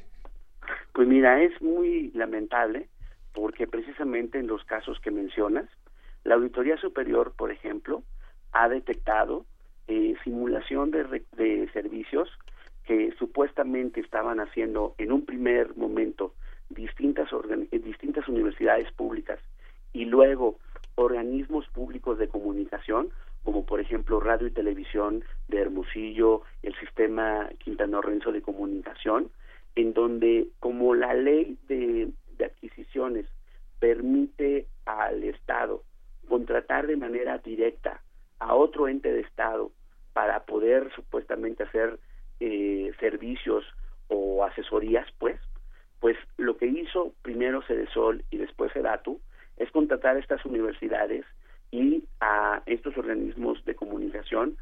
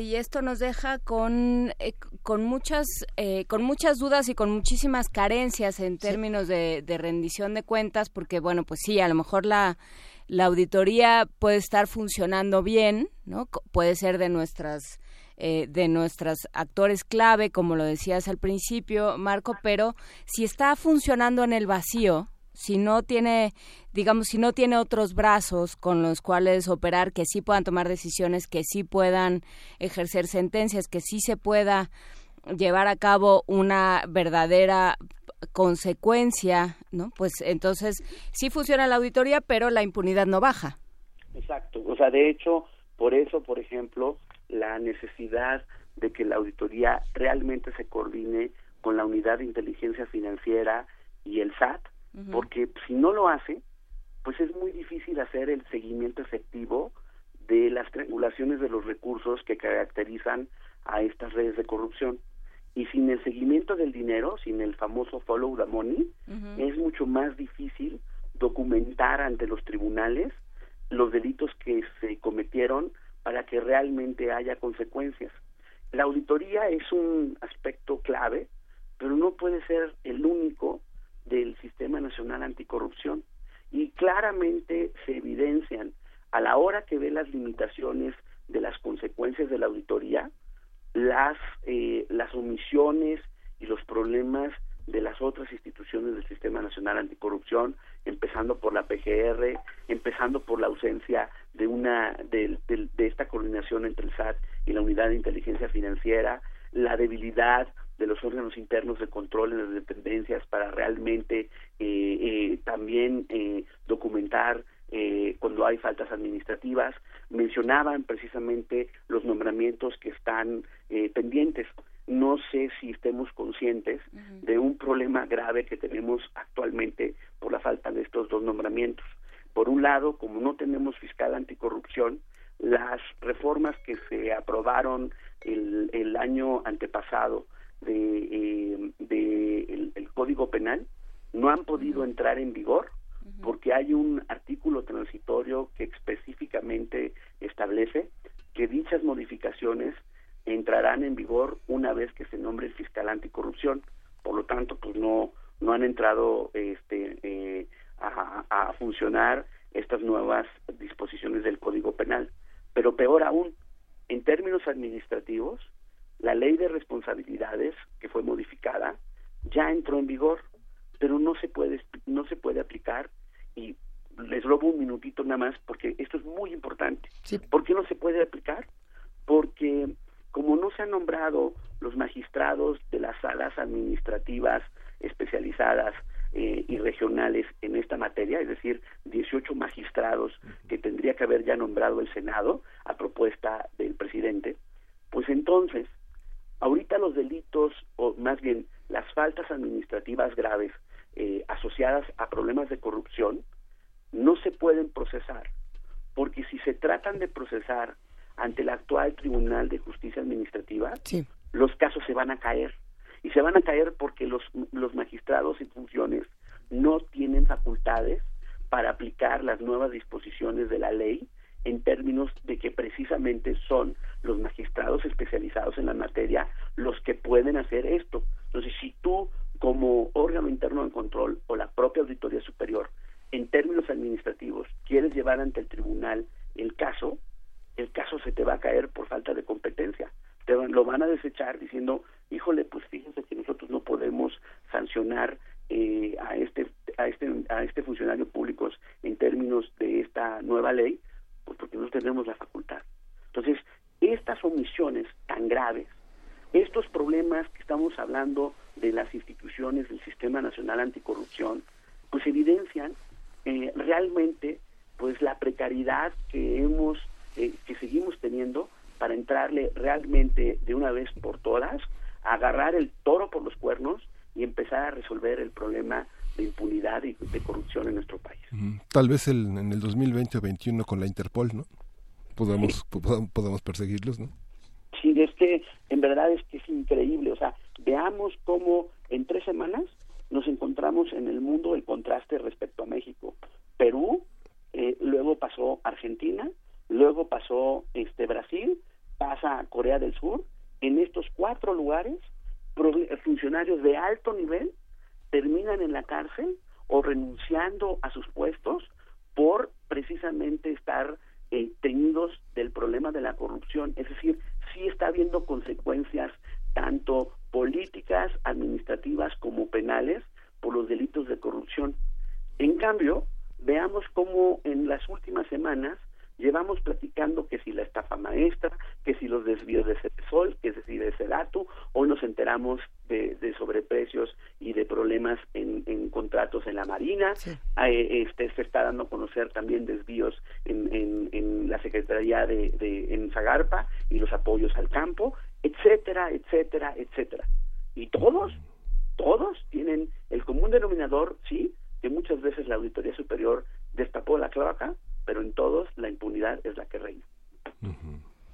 Pues eh, le seguiremos dando vueltas a este asunto. Llegamos hasta aquí por ahora. Profesor Marco Fernández, investigador asociado de México Evalúa, especialista en temas de anticorrupción, profesor de la Escuela de Gobierno y Transformación Pública del Tecnológico de Monterrey y por supuesto quien está con nosotros para estos temas de anticorrupción, impunidad y los pasos que se están dando y los que se están perdiendo también.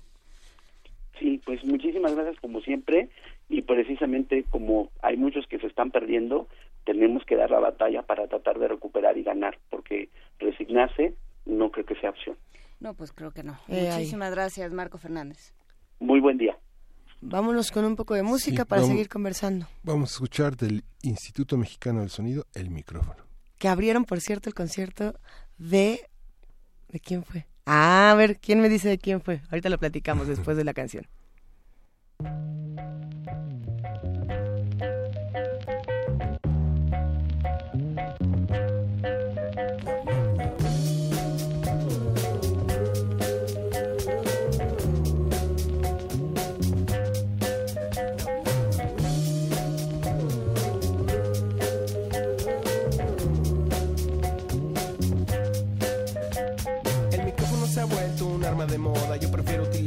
Hablar en las rolas. Aunque luego mi discurso sea bien limitado y mis rimas sean baratas con vocablos. Sa, sa, sa, zapatito blanco, zapatito azul. Dime cuántas rimas tienes tú.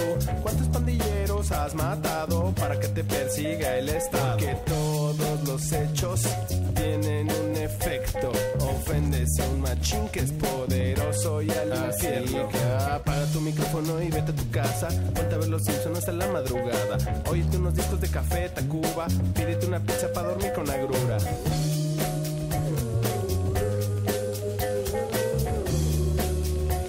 El micrófono se ha vuelto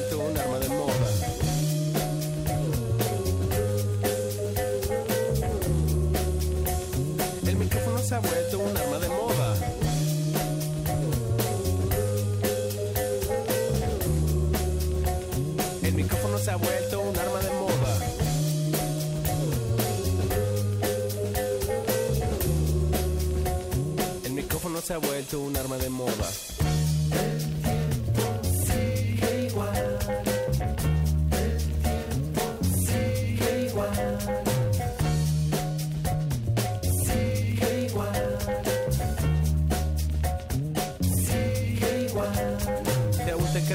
Con ocho temporadas. Ponte tus tenis y saca a bailar a dos señoritas que tengan bigotito pa' que una la puedas besar. Si en la calle te encuentras a los que insultaste, di que fue otro Solo lo solo, Big Metra, Tupac, Claudio Yarto, Selena, da igual. Que todos los hechos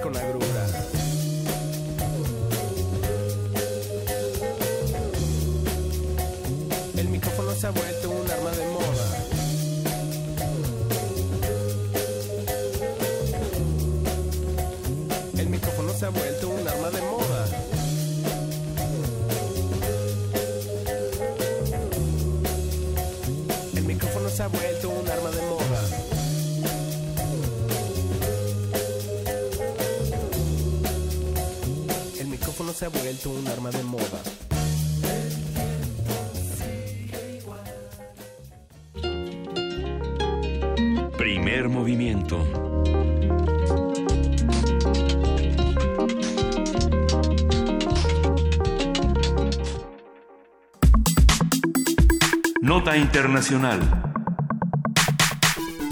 El recorrido y la presencia de la caravana Via Crucis del Migrante, integrada principalmente por hondureños y salvadoreños, provocó que Donald Trump, presidente de Estados Unidos, ordenara la militarización de la frontera con México, a pesar de la colaboración de nuestro país con las políticas migratorias. De acuerdo con cifras del Instituto Nacional de Migración, en el 2017, el gobierno de México ordenó la, re la repatriación de 80 mil 353 personas que ingresaron de forma ilegal, en su mayoría centroamericanos. Esto representa el 84% de las personas detenidas por el Instituto Nacional de Migración. De esta cifra, 35.133 eran guatemaltecos, 20.000 hondureños y 11.542 de El Salvador. En contraste, datos de la Comisión Mexicana de Ayuda a Refugiados indican que en 2013, de 2013 a 2017, México solamente otorgó el estatus de refugiado al 23% de un total de 29.552 solicitudes de extranjeros que pidieron asilo político principalmente de Honduras, El Salvador y Guatemala. Hace algunos días, el periódico The Washington Post reveló que con recursos de la iniciativa Mérida, el gobierno mexicano recolecta datos biométricos de migrantes detenidos, información que comparte con Estados Unidos para identificar potenciales criminales, terroristas o extremistas. Y a partir de estas declaraciones intercambiadas entre México y Estados Unidos vamos a hablar sobre nuestra propia postura con respecto uh -huh. a la frontera sur, el trato que le damos a los migrantes y nuestra responsabilidad regional. Para ello está Iván Francisco Porras Gómez, doctor en Ciencias Sociales y Humanísticas por el CESMECA, y él realizó una estancia postdoctoral en CISMUR UNAM, que actualmente es investigador asociado al Grupo de Estudios de Migración y Procesos Transfronterizos del Colegio de la Frontera Sur, Unidad Tapachula. Bien, bienvenido, Iván.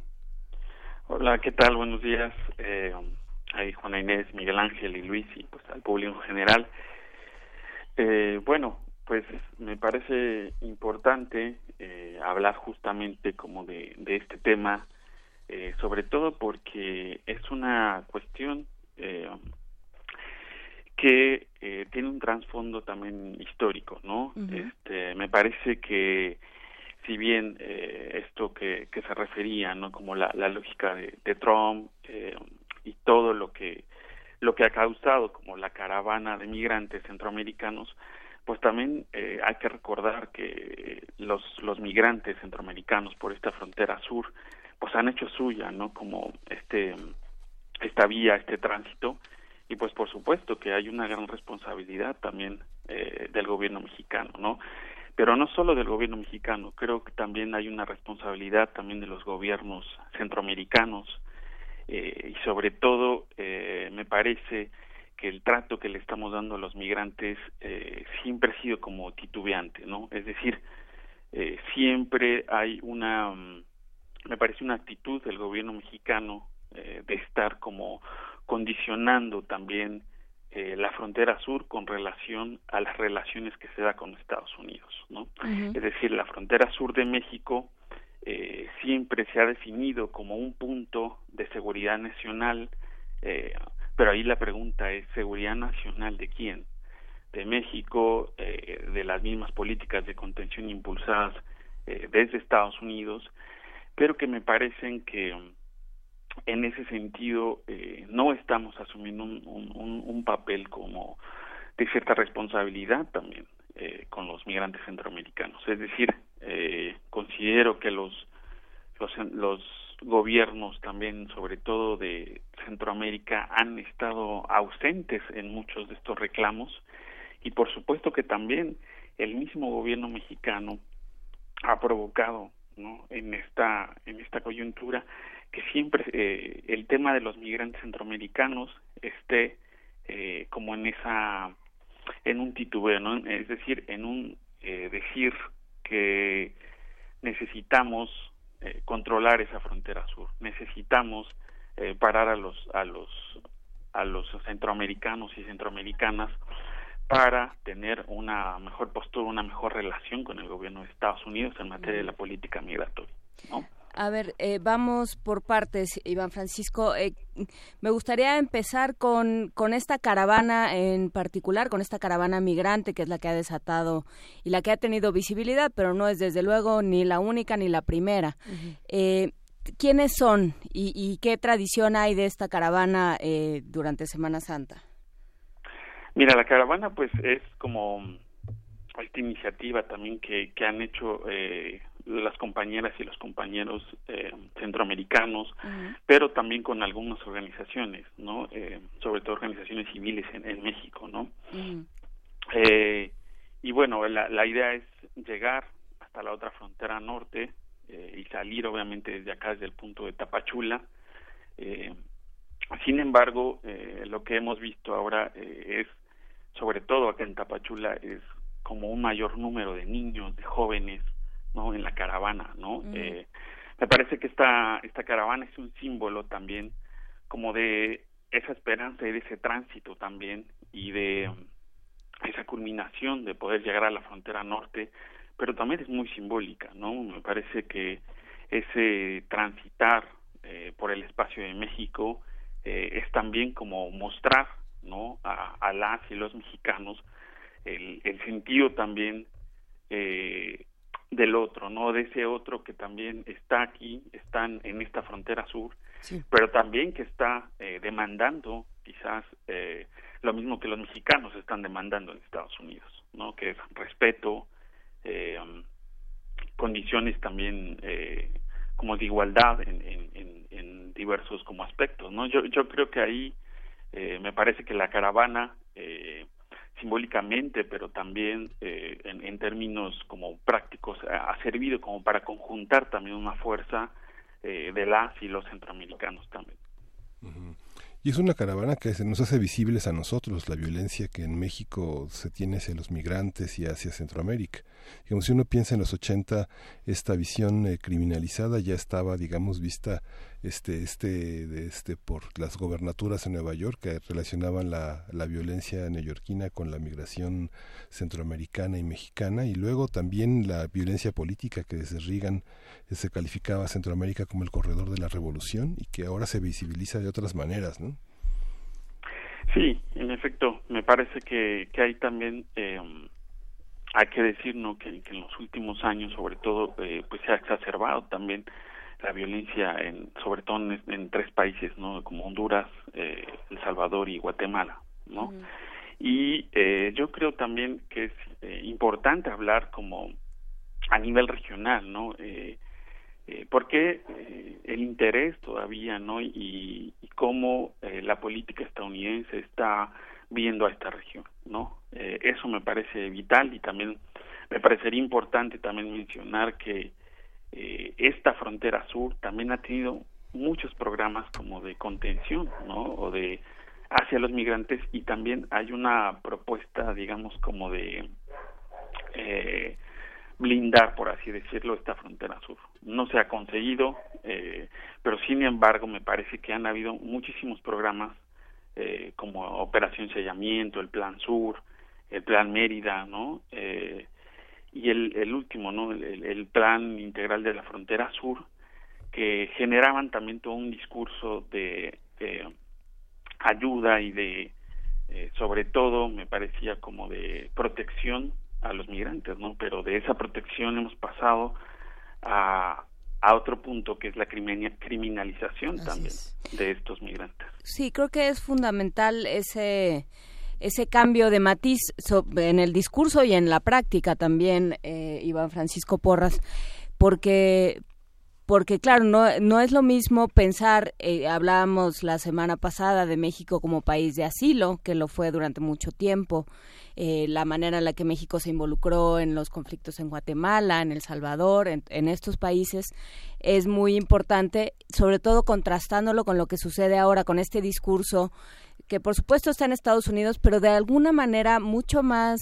eh, sutil está en nosotros también, esta, esta idea del, del migrante como un problema, del miedo al migrante, de no sabemos quiénes son y qué quieren uh -huh. y sobre todo qué nos van a quitar, ¿no? O sea, si nos van a quitar la tranquilidad del trabajo, eh, la comida, la comida, la, el acceso a la salud, o sea, esta idea de que la frontera se tiene que blindar además de que es, es absurda e inoperante, o así lo ha demostrado, creo, la, la, la práctica y el tiempo, eh, es enormemente peligrosa y, y, en teoría enormemente ajena a lo que pensábamos que era nuestra política eh, internacional.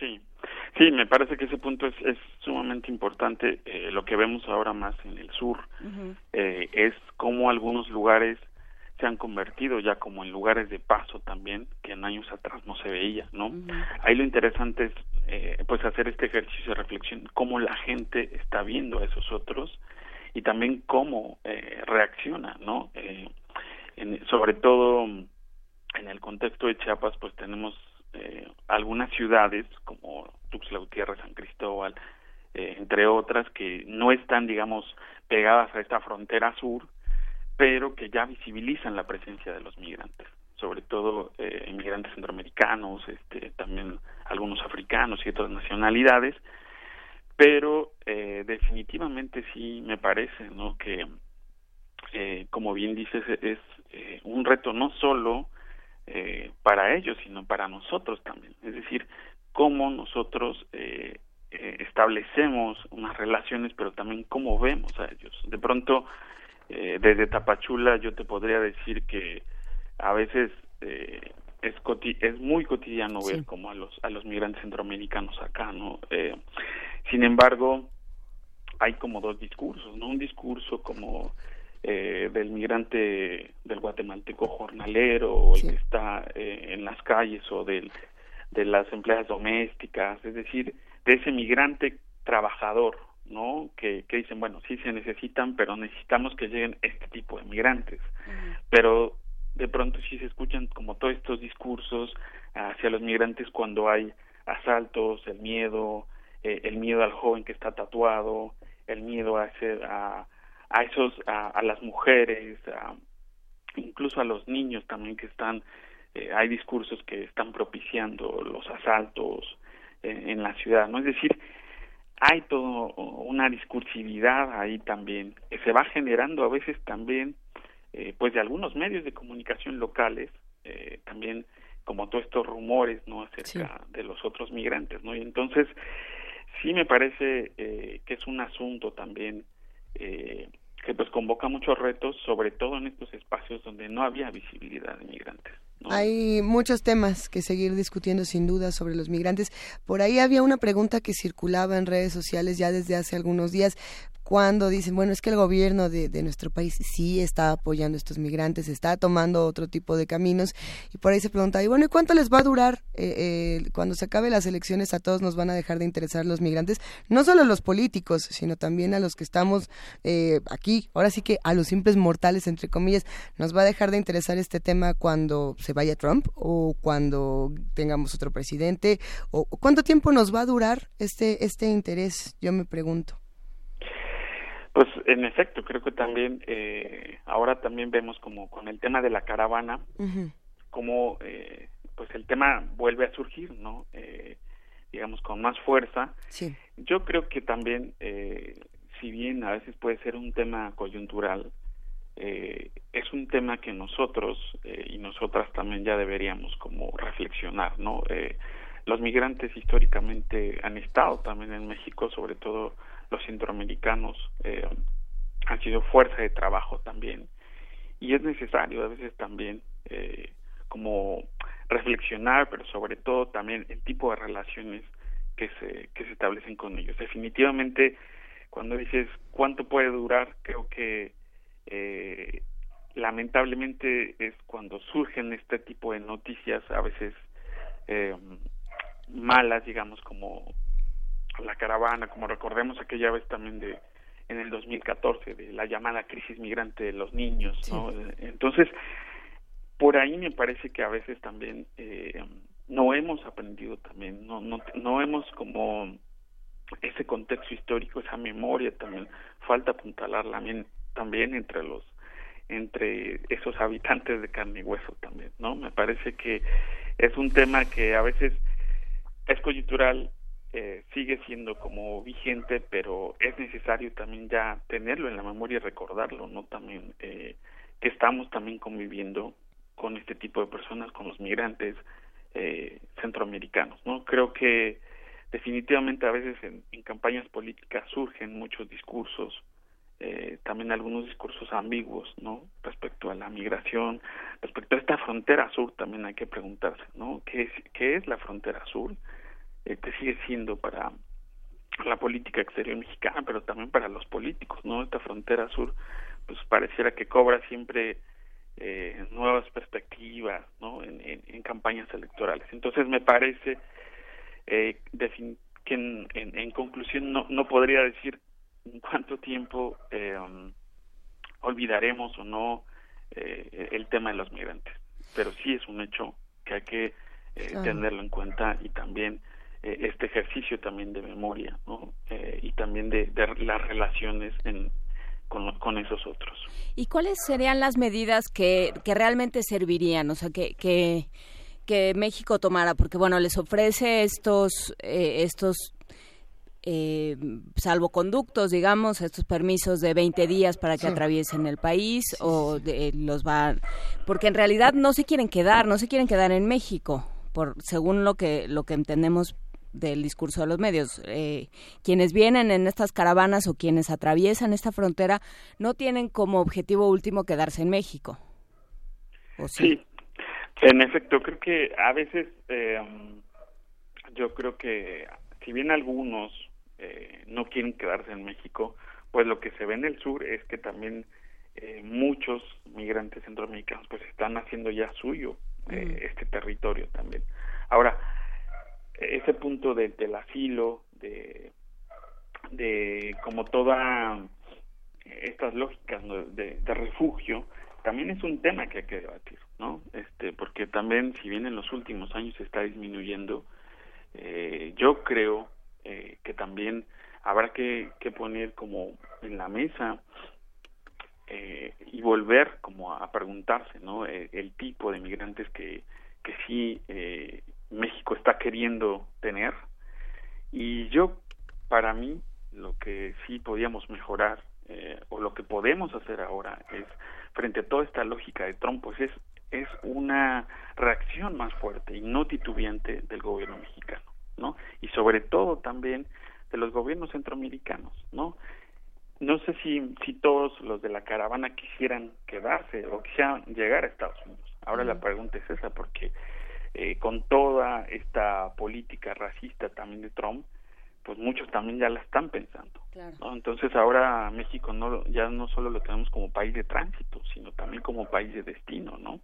Veamos también a los haitianos en Tijuana, a los africanos, a otros grupos más que han llegado, que a veces eh, pues se comienzan a establecer en México, ¿no? Eh, ahora, cuando me preguntas si los que llegan eh, o los que quieren ir a Estados Unidos, pues también había, había que ver como las condiciones también, no solo preguntarse eh, los, los, los que están como en ese tránsito y en, en, el país de destino, sino también aquí las preguntas tendrían que ser para los mismos gobiernos centroamericanos, ¿no?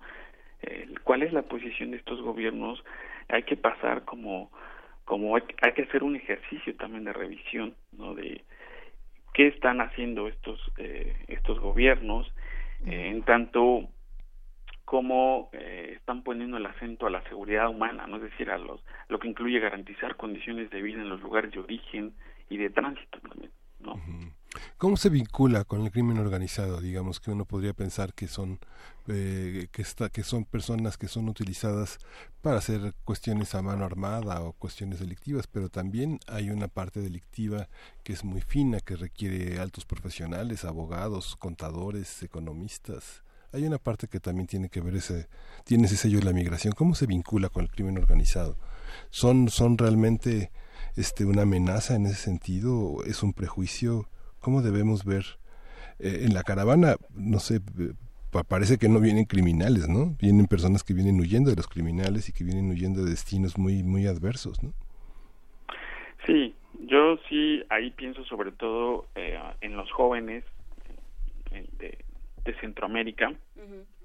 Y también creo que eh, si bien ha habido un discurso ¿no? de expandilleros o de pandilleros también movilizándose a estas zonas, eh, yo creo que a veces es, es, mínimo también, ¿no? Este, ahí habría que preguntarse más bien cómo el crimen organizado está eh, como cooptando y también eh, sigue, ¿no? Eh, viendo a, a, estos centroamericanos como, pues como un, negocio también, ¿no? Este, yo creo que el tema de los secuestros, el tema de la trata, pues sigue siendo vigente, ¿no? Sin embargo, yo creo que eh, con el tema de la eh, de cómo ellos están, si están entrando a las filas de narco, eso, pues yo ahí mmm, también pondré en duda eso, ¿no? Porque me parece que uh, hay que ver también el tipo eh, de personas eh, que están huyendo de la violencia en Centroamérica, ¿no? Siguen siendo,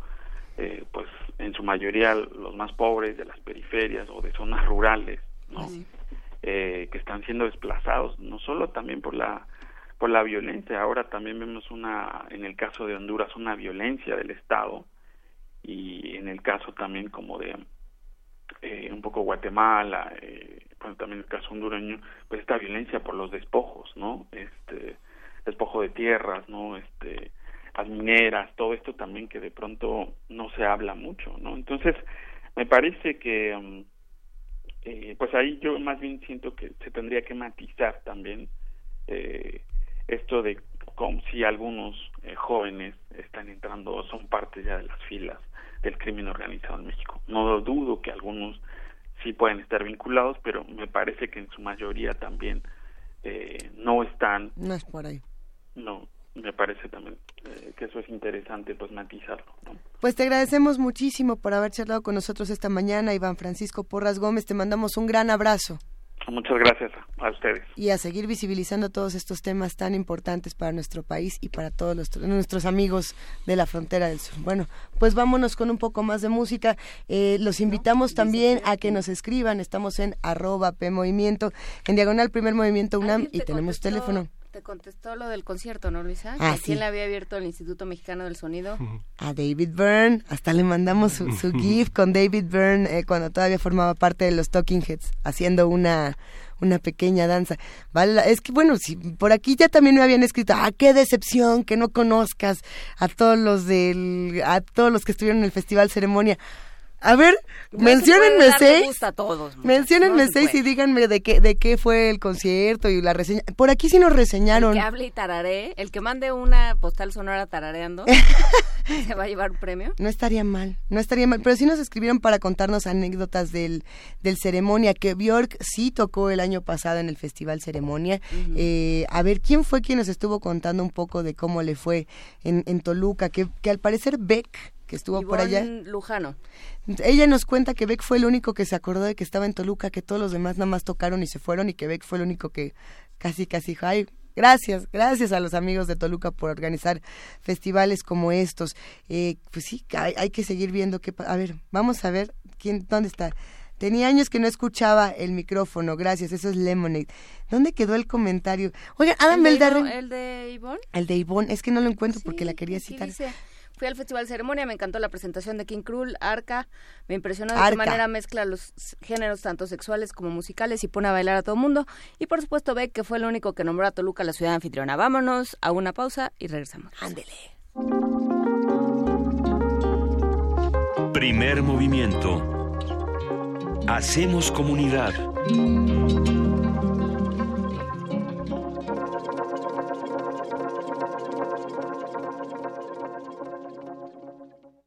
¿Cómo se imagina usted un libro cucaracha? Piense en las patitas, en las antenas, el tórax crujiente y los miles de lentes que tienen por ojos. Ahora piense cómo se imagina un poema papalote. Sí, papalote, con el soporte de madera, el papel ligero, en forma de rombo. El sexto tianguis de la diversidad textual trae nuevamente a las editoriales que no encuentra en las grandes librerías. Viernes 13, sábado 14 y domingo 15 de abril en Adolfo Prieto 133, Colonia del Valle. Entrada libre. Radio UNAM. Los otros libros, nosotros libres. PRD. Izquierda hoy. Hay decisiones que pueden cambiarlo todo. Puedes hacer o no hacer, avanzar o retroceder, subir o bajar. Lo importante es que hagas lo que hagas, tú decides. ¿Dónde trabajas? ¿Cómo te mueves? ¿Quiénes son tus amigos? ¿En qué creer? Eres dueña o dueño de tu vida. Eres libre.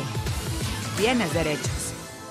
Tú decides. Yo prometo en mis primeros meses de gobierno es momento que los políticos guarden silencio. Y hablen los ciudadanos. Estoy cansada de sentirme amenazada por el simple hecho de ser mujer. Con este taxi me gano la vida con dignidad, pero soy ingeniero en sistemas. Estoy cansada de ganar menos que un hombre. Quiero respeto. Quiero oportunidades. Lo que más quiero es igualdad. Con Nueva Alianza es de ciudadano a ciudadano. De todos, para todos. Diseño y espacio público en la Ciudad de México. Exposición organizada por la Facultad de Arquitectura de la UNAM con proyectos de diseño industrial, urbanismo, arquitectura y arquitectura de paisaje para celebrar el nombramiento de la Ciudad de México como Capital Mundial de Diseño 2018. El diseño como herramienta para mejorar la calidad de vida de la ciudad. Del 3 de marzo al 28 de abril, en el Museo Universitario de Ciencias y Arte, MUCA, Ciudad Universitaria. Entrada libre. Más información en muca.unam.mx.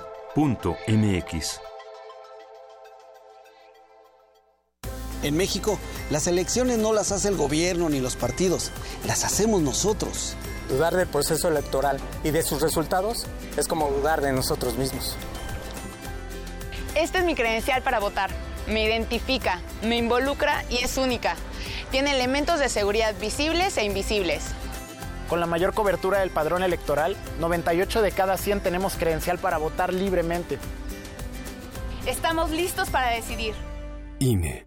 Los que recibimos y contamos los votos somos nosotros, tus vecinos. No nos eligen ni el gobierno ni los partidos políticos. Nos eligen a través de dos sorteos, por mes de nacimiento y por apellido. Nosotros, entrenados por el INE, capacitamos a los funcionarios de casilla para recibir, registrar y contar tu voto. Así, tenemos la confianza de que en cada casilla se respete nuestra decisión. Juntos, hacemos lo que nos toca para garantizar unas elecciones libres. INE. En la UNAM se escriben historias de éxito. En Fundación UNAM hacemos que estas historias sean posibles, ya que becamos anualmente a más de 68 mil universitarios. Súmate 5340-0904 o en www.funam.mx. Contigo hacemos posible lo imposible. Cada día llegan más. Pues sí, desde que el gobierno le paga a los supermercados el transporte de la alimentación que no vendió, ahora nos traen mucho más comida. ¿No quiere que les ayudemos? Hoy no, gracias. Pero ya sabe, si necesitamos ayuda, les decimos. En México se desperdicia suficiente comida para alimentar a 20 millones de personas. Por eso el Partido Verde promoverá reformas a la ley para abrir bancos de alimentos en beneficio de personas necesitadas. Partido Verde, tu bienestar es nuestro deber. Candidato a la presidencia de la República, Coalición Todos por México, Verde PRI, Nueva Alianza. Habla Ricardo Anaya, candidato de la Coalición por México al frente. Para recuperar la paz, está claro que tenemos que cambiar la estrategia de seguridad. Hoy tienes dos opciones muy distintas. Andrés Manuel propone pactar con los delincuentes. Pero eso ya se intentó en otros países y la violencia aumentó. Yo sostengo que hay que enfrentar el problema, pero con prevención, con inteligencia, con fuerza y tecnología, para asegurar que tú y tu familia vivan en paz. PRD.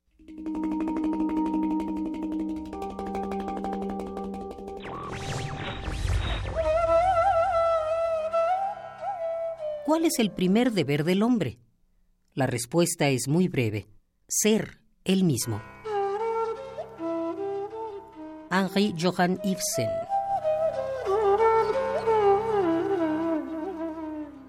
Radio UNAM. Primer movimiento. Podcast y transmisión en directo en www.radio.unam.mx.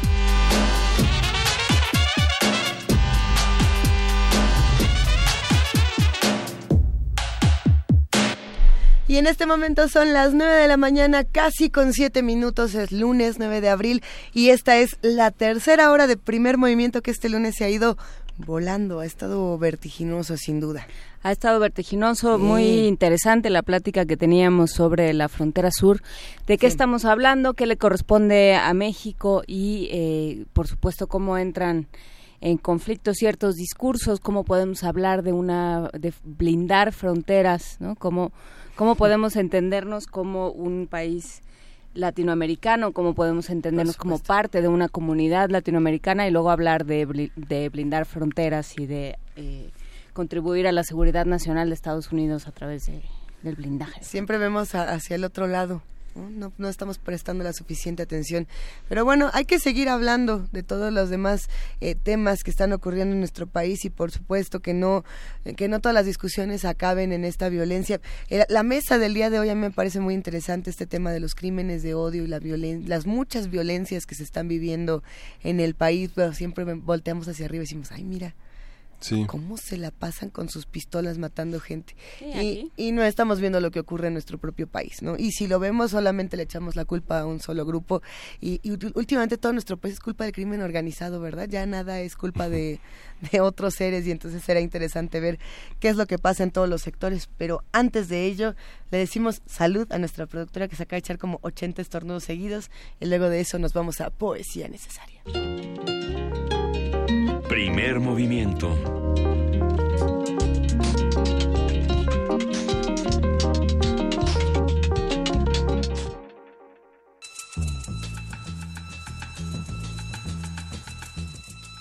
Es hora de poesía necesaria.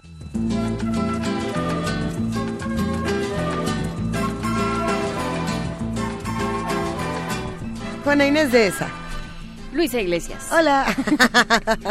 no, bueno, este platicamos hace unos días sobre Maquiavelo durante la Semana Santa, el miércoles de Semana Santa hablamos sobre Maquiavelo con tres personas diferentes. Lo hablamos con Lorenzo Meyer, lo hablamos con Alberto ah. Betancourt y lo hablamos con un doctor que justamente nos habló de toda la historia de... Con Ernesto Priani. Con Ernesto Priani. Hablamos, sí, no, yo me refería a esa conversación porque tiene que ver con el momento histórico de Maquiavelo y no sé por qué después de esa conversación me quedé pensando en Petrarca, en Francisco Petrarca, este poeta del Renacimiento italiano y bueno, pues traje este soneto. Pues ahí les va de Francisco Petrarca un soneto.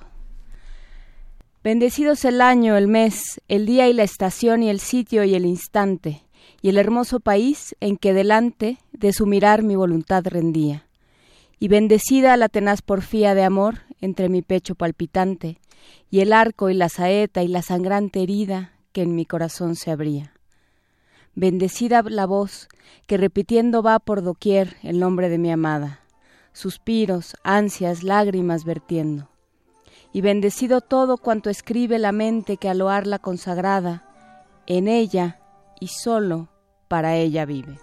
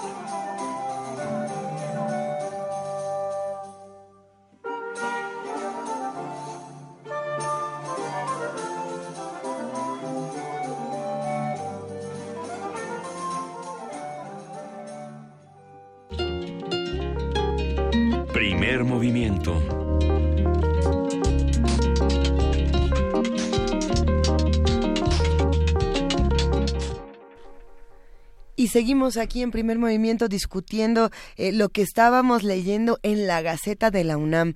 Para los que todavía no tienen su Gaceta, recuerden que la encuentran aquí, en Adolfo Prieto 133, Colonia del Valle, a dos cuadras del Metrobús Amores. También la pueden encontrar, a ver, lo pueden encontrar en internet en www.gaceta.unam.mx y la Gaceta justamente de la UNAM también tiene una aplicación que estoy aquí, por aquí, estoy intentando descargar la aplicación.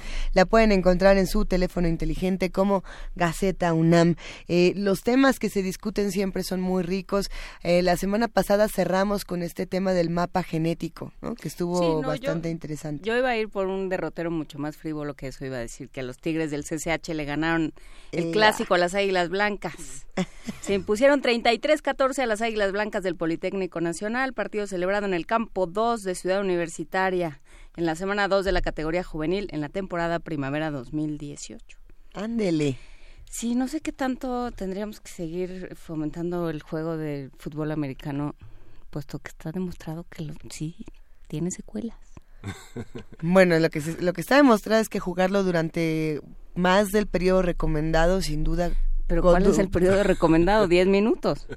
Diez minutos y que no te caigan encima, porque que no te testereen demasiado. Eh, afortunadamente, los deportes extremos han generado avances tecnológicos muy importantes. Por ejemplo, el fútbol americano eh, ayudó al diseño de nuevos cascos para proteger ciertas zonas de nuestra cabeza, como todas, eh, ya que estaba demostrado que los que jugaban profesionalmente fútbol americano, si pasaban, si no me equivoco, eran los 10 años, hasta menos, eh, casi casi que estaba garantizado que iban a tener un daño cerebral importante. Por lo mismo se desarrollaron nuevos nuevos cascos. No es el único deporte extremo que nos ha ayudado a desarrollar nuevas Bueno, es que tecnologías. en principio no es deporte extremo. Bueno, en principio sí, es- ¿cómo no? No. El moquetazo... No, no, o sea, una cosa es que se vea como, qué bueno que Miguel Ángel se divierte tanto, vamos a invitar más seguido, Miguel Ángel, qué bueno que estás tan divertido Miguel en Ángel este nomás tema se del ríe fútbol americano. Pero no, no es deporte extremo. Deporte extremo es eh, escalar en piedra, sin Ajá. arnés ni nada. No, no, esto es un deporte punto. Se televisa, todo el mundo lo Con yelmos y todo. Pero sí me Con parece que es importante preservar estas tradiciones tratando de preservar los cuerpos, o sea, el, cuerpo de las Pues yo no personas. sé si es tan bueno preservar las tradiciones. O sea, yo creo que es una discusión que hay que tener. Sí. A ver, ¿por qué? Bueno, no, no, ¿Por ni siquiera voy a entrar a ese debate espeluznante. ya iba yo a decir que porque ¿Del el fútbol americano sí y los toros no. Pero a mí me parece que, porque justamente decían, es que eh, los toros no es un deporte. Yo creo que no lo es, ¿no? Y muchas personas a- a- apoyan que no lo es, pero muchos otros sí. Y nos han dado el debate científico de por qué sí lo es. Pero, pero en el fútbol americano uno decide jugarlo, los toros. Los toros no lo decidieron. Es Exactamente. lo que dice Joaquín es muy interesante. Revisar las tradiciones. Por ejemplo, en la, en la primera mesa que hablábamos, en la, en la primera parte sobre la agenda eh, de ecología de 2018, Ujú. el tema de los gobernadores que promueven el, el turismo como la panacea, pues podría pensarse que el turismo es una tradición, pero digamos es una raíz en el alemanismo que tiene la idea de que el país mejora a partir de la destrucción de sus zonas, ¿no? de que México es muy rico, vengan a verlo, la diversidad, sin pensar que este que es una tradición turística que ha dado origen a muchísimas revistas, a muchísimos documentales, pero que bueno, hay que revisar si el turismo, qué turismo queremos, ¿no? Sí, hay ¿Qué que- tipo de turismo? Hay que revisar, sí, lo que el turismo le ha hecho a Oaxaca, por ejemplo. ¿no? Lo que ha implicado eh, para Huatulco, para Puerto Escondido, para estas playas que eran, eh, eran vírgenes, que tenían una, una cosa bastante sustentable, digamos, en su en su forma de actuar y en su forma de convivir con los seres humanos, de pronto se han salido de control. Pero bueno, no Sí. sé cómo llegamos al... ¿Cómo llegamos? ¿Cómo es fue que el- el revisar la tradición es que significa revisar todo un contexto que este de un país que querías fundamentalmente ser norteamericano desde un sector no con porristas con estrellas con corebacks que eran Y que y bueno, pena, lo que ¿no? está sucediendo en términos sí. del fútbol americano colegial y profesional, que está sucediendo en términos de qué les pasa a los cuerpos, como dice Luisa. ¿Qué le pasa a los cuerpos y qué pasa con otro tipo de cuerpos? Hablando de, de nuevas tradiciones y de, y de nuevos hallazgos, ustedes sabrán que estuvo Talentland en, en nuestro país, bueno, o sea, toda esta, esta convención de jóvenes que entran al mundo tecnológico.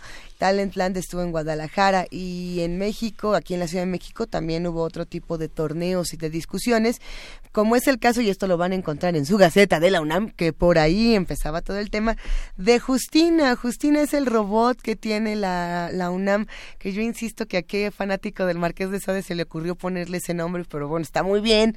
Eh, Justina justamente se hizo presente en el torneo mexicano de la especialidad con los androides Justina y Takeshi. Esto, era- eran estos dos androides que ahora ya son ya son cuates y bueno justamente los dos tienen primero y segundo lugar en la categoría at home de este certamen que se, se celebraba justamente en el campus de Monterrey a mí me parece muy interesante que tengamos estos hallazgos desde nuestra universidad y que sigamos discutiendo los temas de la inteligencia artificial o de los androides porque no estamos seguros si estos tenían inteligencia artificial o no Creo que Ah, Justina bueno. sí, ¿no? pues pues sí pero Según hasta lo que nos dónde ha contado el doctor Savage, creo que Justina sí. Pero ¿hasta dónde se define lo que tiene la inteligencia artificial? En Guadalajara, por ejemplo, estaba Sofía, esta inteligencia artificial que muchos conocieron, que se volvió viral porque eh, Will Smith en un video le coquetea y ella le hace cara como de fuchil, no gracias, bla. y después estuvo aquí en, la ci- en, en Guadalajara, en la ciudad de Guadalajara, baile y baile, estuvo interesante la participación de Justina, pero, digo de Justina, de Sofía, pero muchos decían, bueno, eso no es inteligencia artificial.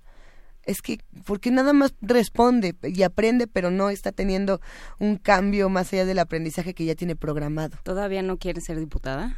Dale No. 10 minutos. Dale 10 minutos. Dale 10 minutos. Y bueno, lo- la pregunta que nos queda es ¿para qué servimos los seres humanos y cuáles son nuestras responsabilidades? Por aquí, si quieren saber más de todo esto, pueden visitar www.gaceta.unam.mx. Ahí está toda la, la, conversación y el debate sobre Justina y sobre Takeshi. Y bueno, pues ya iremos viendo en qué certámenes se van insertando nuestros amigos universitarios.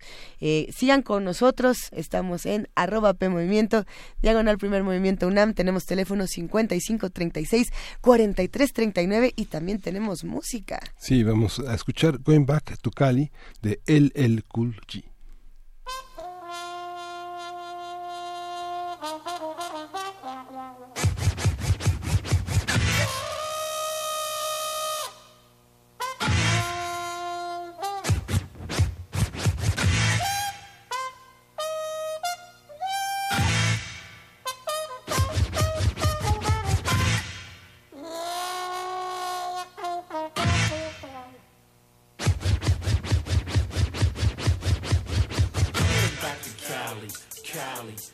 Cali. I'm going back to Cali.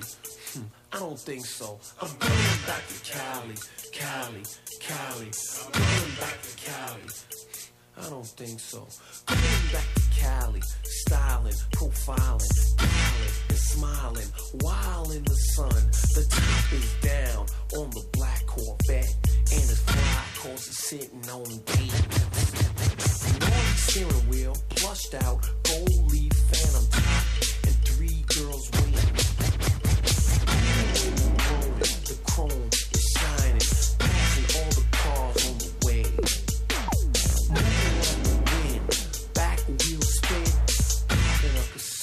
push play. I'm going back to Cali, Cali, Cali. I'm going back to Cali. Yeah, y'all, I don't think so. I'm going back to Cali, Cali, Cali. I'm going back to Cali.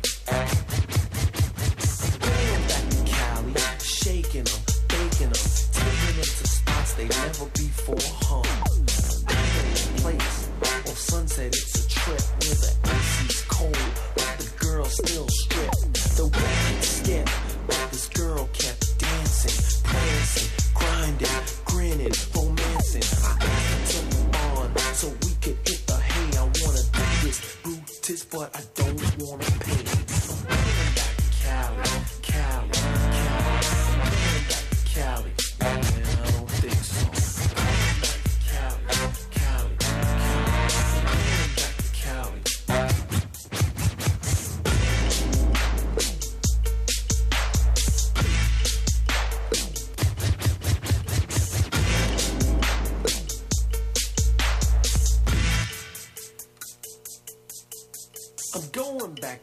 Cali, rising, surprising, advising, realizing she's sizing me up. Her bikini small, heels tall. She said she liked the ocean. She showed me a beach, gave me a peach, and out the suntan lotion. Now, I was fast, but this girl was faster. She was looking for a real good time. I said, close your eyes. Got a surprise. And I ran away with a bottle of wine.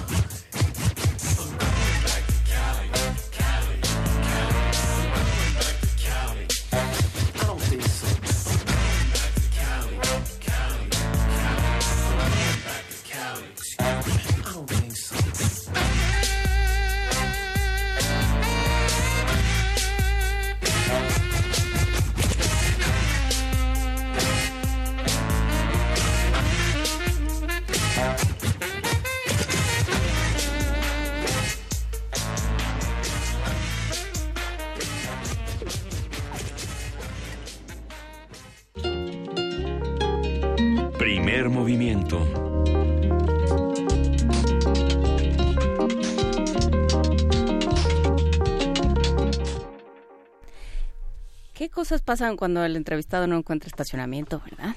¿Cómo qué cosas pasan, querida Juana Inés de Es que tenemos que tener conversaciones muy extrañas. Pero nos gustan estas conversaciones, de eso se construye el primer movimiento, en realidad. Eso es, es real. Ah, mandamos un gran abrazo a todos los que están haciendo comunidad con nosotros, a todos los que nos escuchan en el 860 de AM, en el 96.1 de FM y por supuesto a todos los que nos observan a través de TV UNAM en el canal 120 o en el 20.1. Hay muchísimos mensajes en redes sociales y eso siempre se agradece, muchos comentarios de los que están ahí con nosotros. Adam Beldarray nos escribe y dice, oigan, ¿van a hablar de los otros libros? La zarigüeya tiene regalos para ustedes. Yo le quiero mandar un inmenso abrazo a Adam Beldarrain. Los otros libros es una, una feria que se abre cada año, una feria de justamente los otros libros que se abre aquí en Radio UNAM en Adolfo Prieto 133 Colonia del Valle. Y sin duda vamos a estar hablando más adelante de ese tema porque es una propuesta editorial que a mí me parece de la más disfrutable. Son libros hechos por, digamos, libros de artista, libros hechos por artesanos, libros hechos a mano, libros que no encontraría uno en ninguna otra parte. Los otros libros es una verdadera alternativa a lo que tenemos entendido que son las ferias de los libros y pues es un esfuerzo que se hace justamente desde la coordinación de difusión cultural de la UNAM, de Radio, no, de Radio UNAM. Es Carlos Narro quien organiza esta, esta feria. Le mandamos un gran abrazo, por supuesto. Y a todos los editores que año con año, aquí están. aquí están. Yo, por ejemplo, me acuerdo de Sarihuella, de diéresis, eh, podemos pensar en muchos otros de estos libros, pero escríbanos los que han asistido a esta feria, los que, los que les ha tocado llevarse un libro de artista, una estampa, un póster, todas estas cosas, cuéntenos cómo ha sido para ustedes esta experiencia y qué se quieren llevar este año. Nosotros vámonos a nuestra mesa del día y seguimos platicando. Primer movimiento.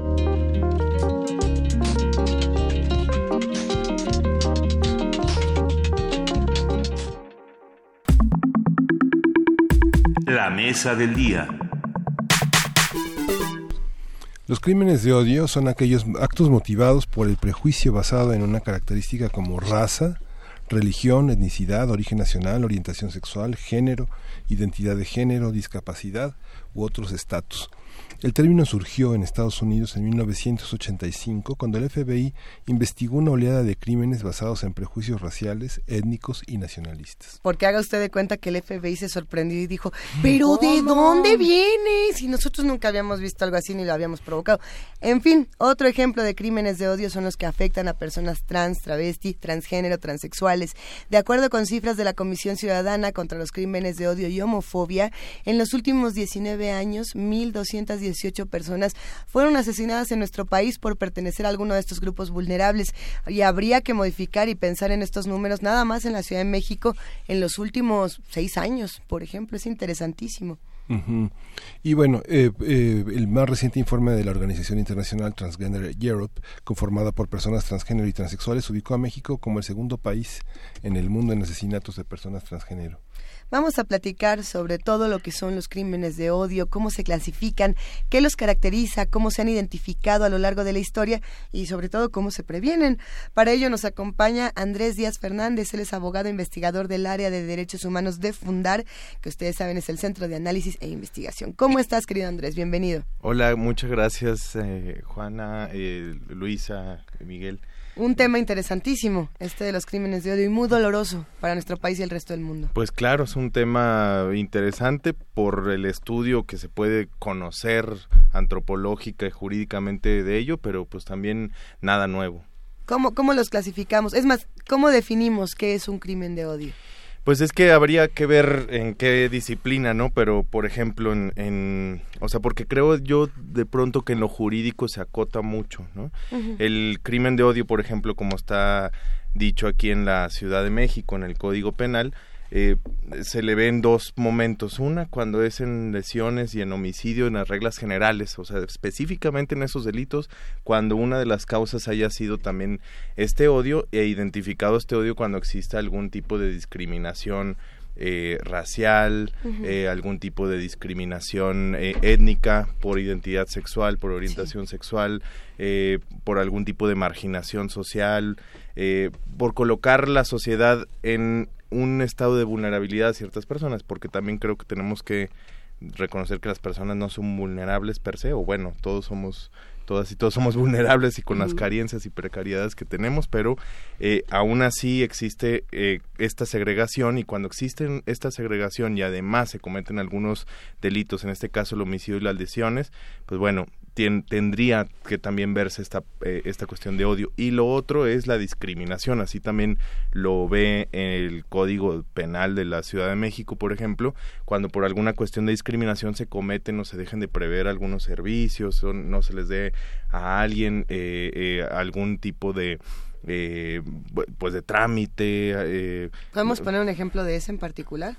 Sí, porque, eh, por ejemplo, que, no sé, supongo que no te quieran dar tu firma electrónica en el SAT porque eres transgénero y que no, este, y que, bueno, por esa razón ahí no, eh, bueno, se podría ver también por la materia civil y administrativa, pero también penalmente si se acredita que hay una discriminación, eso también estaría tendiendo al odio, ¿no?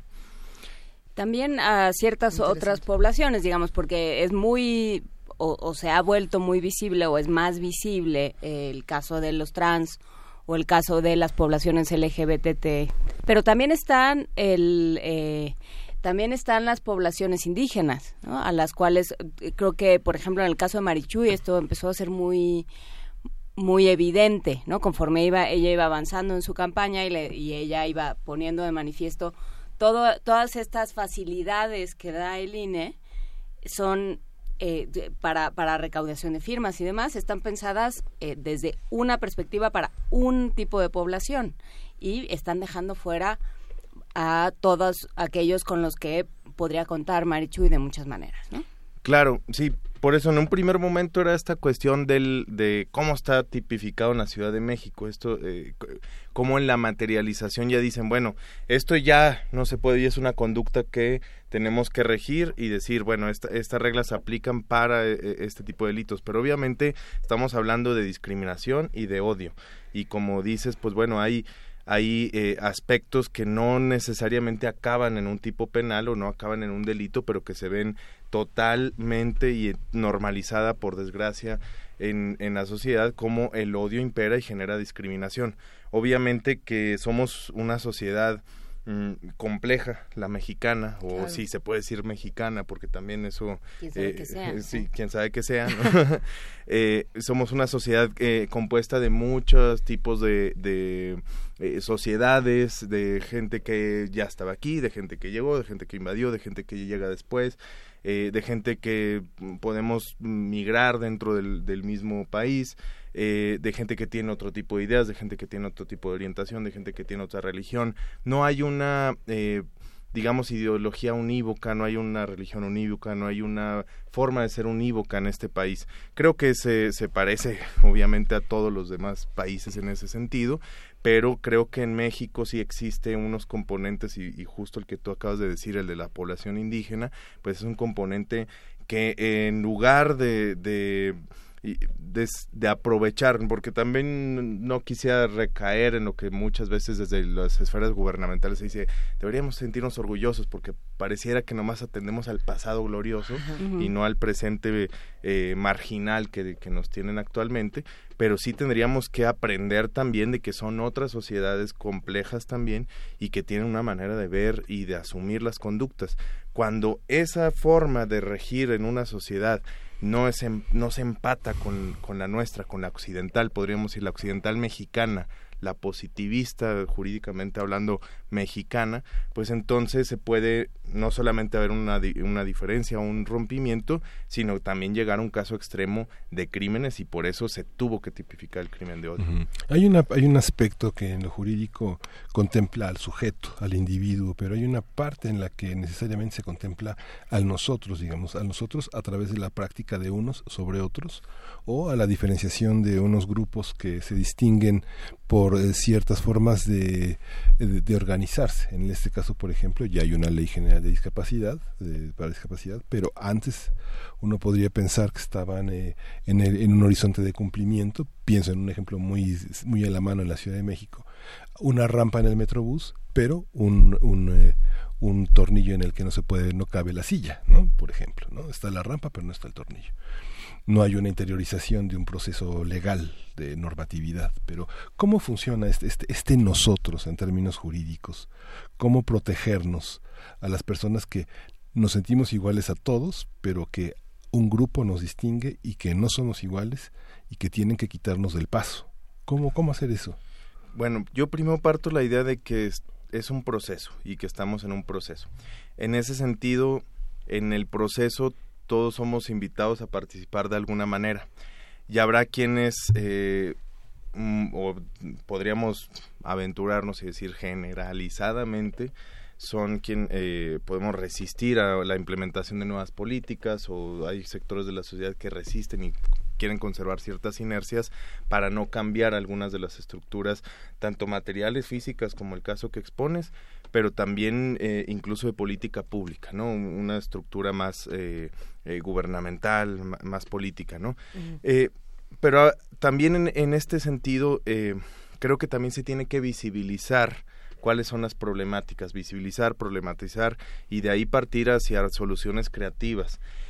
a lo que voy es que puede que haya situaciones en las que se esté fallando en materia de prevención para eh, eh, no excluir, digamos, pero una vez que ya está dicho, es una obligación del Estado y es una obligación de la sociedad discutir y rediscutir los temas de cómo diseñamos la sociedad, porque pareciera dos cosas. Una, que las cosas ya están y así deben de ser siempre, y dos, eh, pareciera también que, eh, que siempre tenemos que estar ya con una margen de prevención, con una guía, con un manual, como si cualquier situación futura fuera igual. No sé si me explico. A ver, ¿cómo? Este, justo. Eh, es una, eh, digamos, aprendemos de una situación que decimos, bueno, no hay rampas en el, en el metro, ¿no?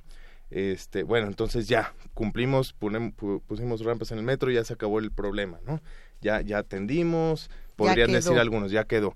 No no no e, eso resolvió ese problema. De ahí van a surgir otros problemas o se van a visibilizar otros problemas no la cosa es qué metodología tenemos socialmente para hacer frente al cambio y hacer frente a la inclusión. Es decir podemos, eh, insisto, estar pensando que es un proceso de, de, mayor inclusión cada vez más y en ese sentido tenemos que tomar paso por paso, tampoco para hacer eh, supuestas políticas públicas que incluyen pero que eh, a veces marginan o eh, revictimizan más, por ejemplo, la propia o el tema de, discapacidad también expone algo en lo penal, ¿no?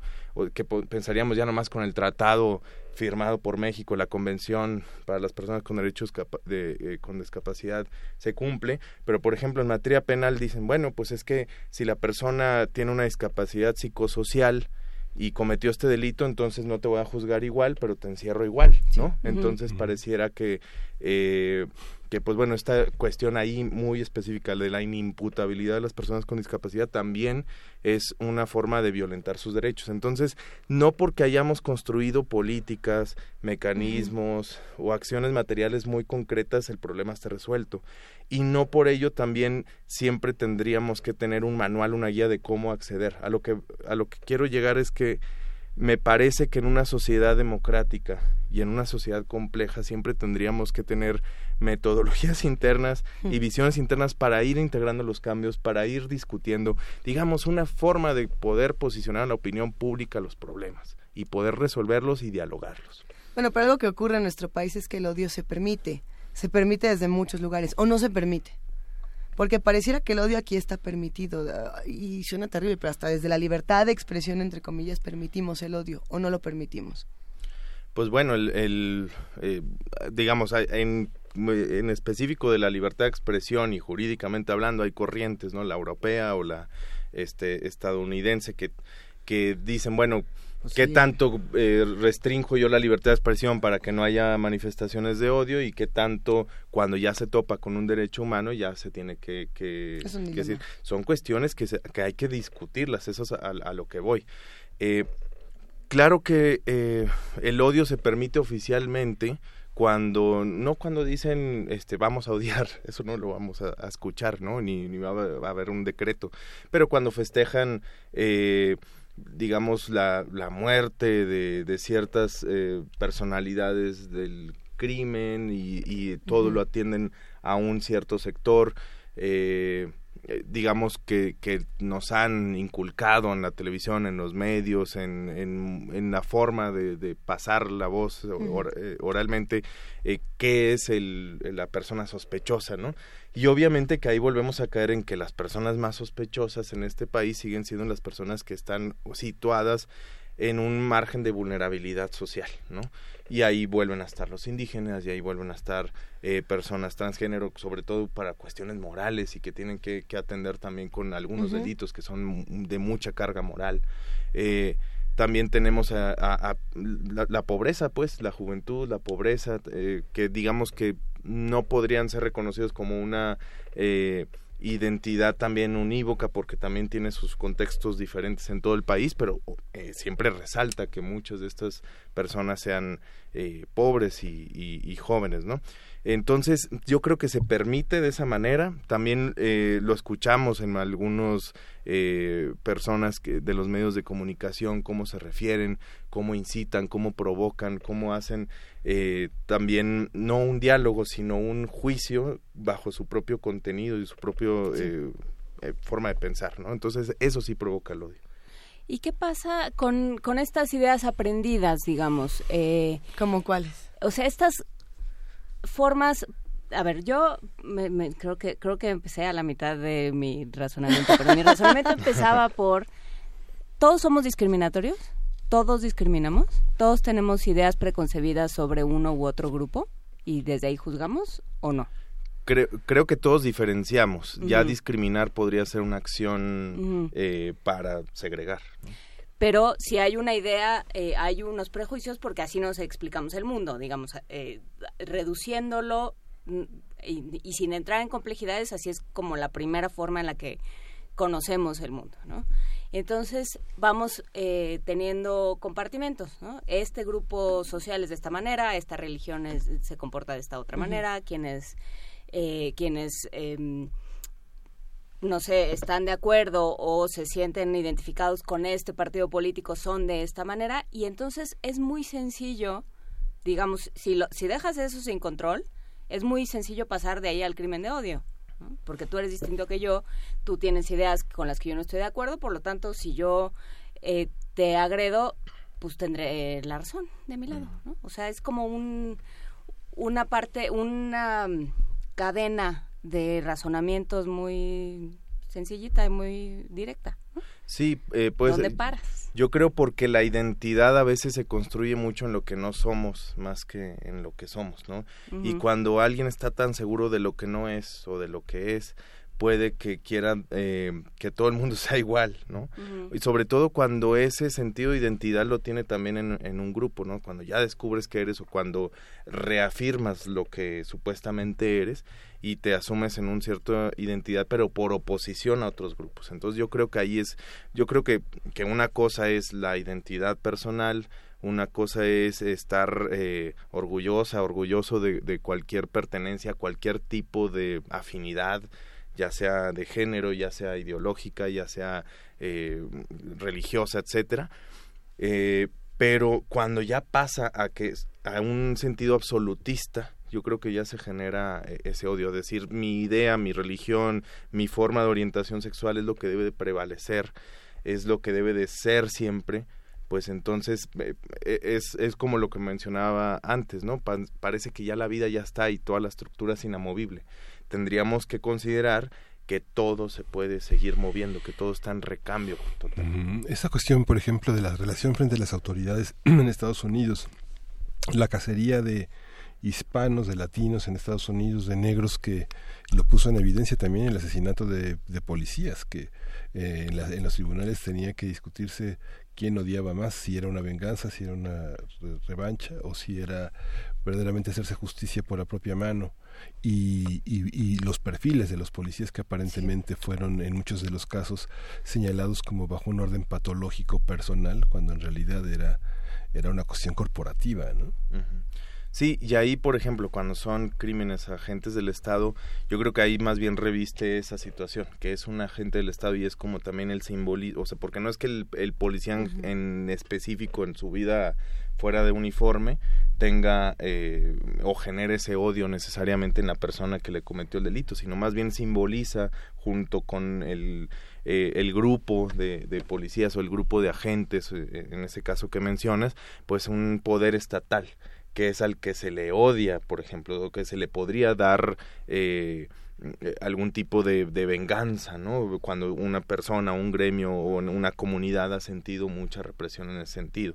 Pero bueno, no, no es, no es de, eh, digamos, es una respuesta, es una reacción y, e insisto, no es que necesariamente haya comenzado ahora o hace unos, unas décadas, más bien creo que tenemos que entender eh, lamentablemente que mucha de la de las estructuras actuales se generan justo por esa marginación que se provoca el, el cuadro del derecho, el cuadro del Estado del, de Derecho, el cuadro de las estructuras estatales y que eh, deja fuera mucha gente y toda la- esa gente que deja fuera pues está a merced del odio estatal que primeramente los vulneró y cuando tienen una reacción en contra, por ejemplo, cuando hay algún tipo de acción que se reivindique como una venganza, pues eh, más que nada se está tendiendo a esa a lo que simboliza ese ese estado, lo que simboliza este, ese poder, ese dominio permanente que han tenido en contra. Intentando que esto no suene espeluznante, ¿quiénes son los más odiados en nuestro país? No, no estoy tratando de decir, ay, el top de los más odiados, pero, Ajá. pero si tuviéramos que buscar a todos estos grupos marginados, por así decirlo, ahora sí que a quienes les está tocando mucho más fuerte este odio y esta marginación. o a quienes no estamos viendo, que ese sería el es tema. otra. Yo creo que a lo mejor no sería tanto irnos ¿Que es por peor el ser de odiado o odio. ser invisible? Más bien, más allá de crimen de odio, pensaría en que hay muertos que salen más baratos que otros. ¿No? Que eso me parece que es, es, es dramático, ¿no? O sea, porque pensando en las caravanas de migrantes, ¿no? Venimos con el tema, hemos estado hablando mucho de ello.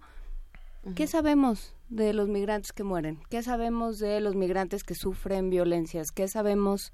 ¿Quién ve por ellos? ¿A quién le importan? ¿Quién los cuenta? ¿Quién? ¿Qué pasa? ¿No? ¿Por qué? Porque hay, hay muertos muy baratos en este país, ¿no? Hay, eh, hay unos que son más ostensibles, ¿no? Porque ya nos dijeron que no digamos vi- visibilizar, entonces, bueno, son más ostensibles. ¿no? Hay unos que... Y que hay unos que nadie se da cuenta y que puedes matar impunemente porque ni quien sepa de ellos. ¿no?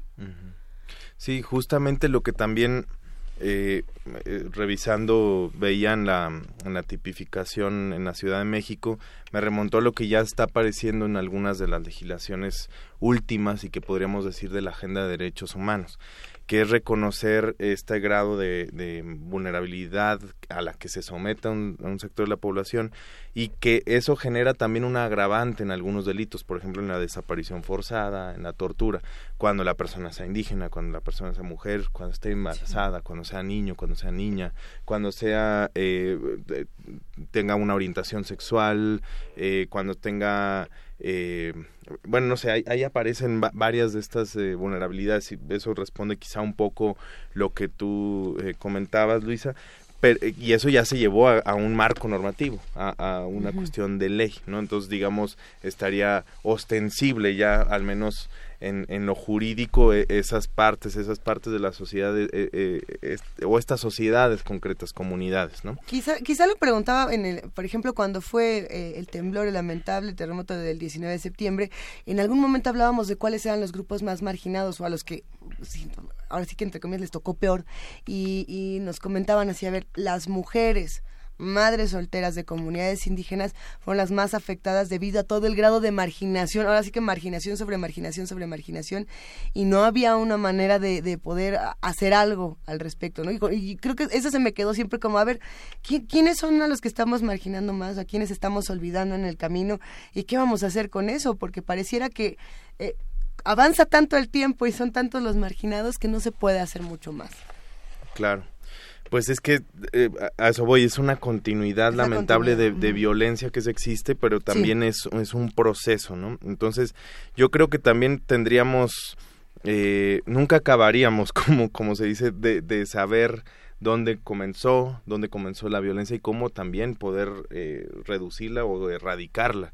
Lo que sí podemos hacer es rediscutir cada una de estas cosas y también rediscutirlo en un margen de no violencia y de no odio, porque se odia al que se odia, al que odia también muchas veces, ¿no? Entonces, creo que hay muchas veces que es una posición justificada, pienso en todos los millones de víctimas de cualquier tipo de situación, sobre todo eh, por estas razones y también por las razones estatales de violencia estatal que existen en el país y que también tendrían pues eh, digamos un derecho a estar en este odio. Pero ellas también nos han enseñado que no sirve de mucho tener una posición eh, igual a la del grupo dominador que es la del odio. Más bien digo va a sonar muy trivial pero eh, creo que sí tendríamos que resignificar también la paz no el odio, eh, eh, la- resignificarla, revitalizarla, no la paz esta de apaciguado, no, no, no la paz eh, pasiva. ¿no?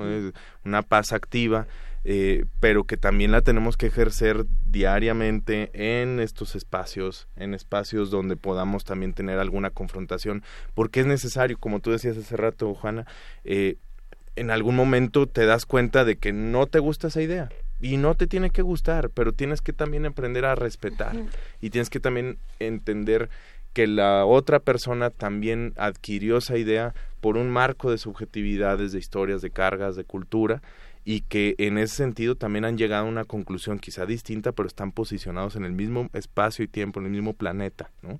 Y entonces, ¿por qué odiar, no? ¿Por qué no sumar? Ya hay mucho odio en el país. ¿Dónde Es- está el miedo en todo esto? ¿Dónde entra el miedo? En perder lo propio, yo creo, en perder, en perder la identidad, en perder las ganas de la ambición, esta abarcabilidad que el humano siempre quiere tener de conocer todo, de todo, de todo. ¿no? Entonces, creo que muchas veces por ahí se la gente piensa en un cierto tipo de metodología. Este es mi método, yo voy a llegar hasta acá. Quizá en ello me voy a encontrar mucha gente en el camino y la voy a o a sumar o la voy a, a relegar, ¿no? Pero lo que sí eso genera es odio, enton- entonces, o- en una posición muy activa, ¿no? Terminando con los crímenes de odio. Pero, ¿qué tanto la, la segregación, la marginación, la inequidad eh, son motores de odio? ¿Hasta qué punto podríamos hablar? Estaba pensando, por ejemplo, en la, en la encuesta de, de, de Senapred que hicieron sobre 2017 sobre el odio. Pienso en la, en la, en la parte de las trabajadoras domésticas.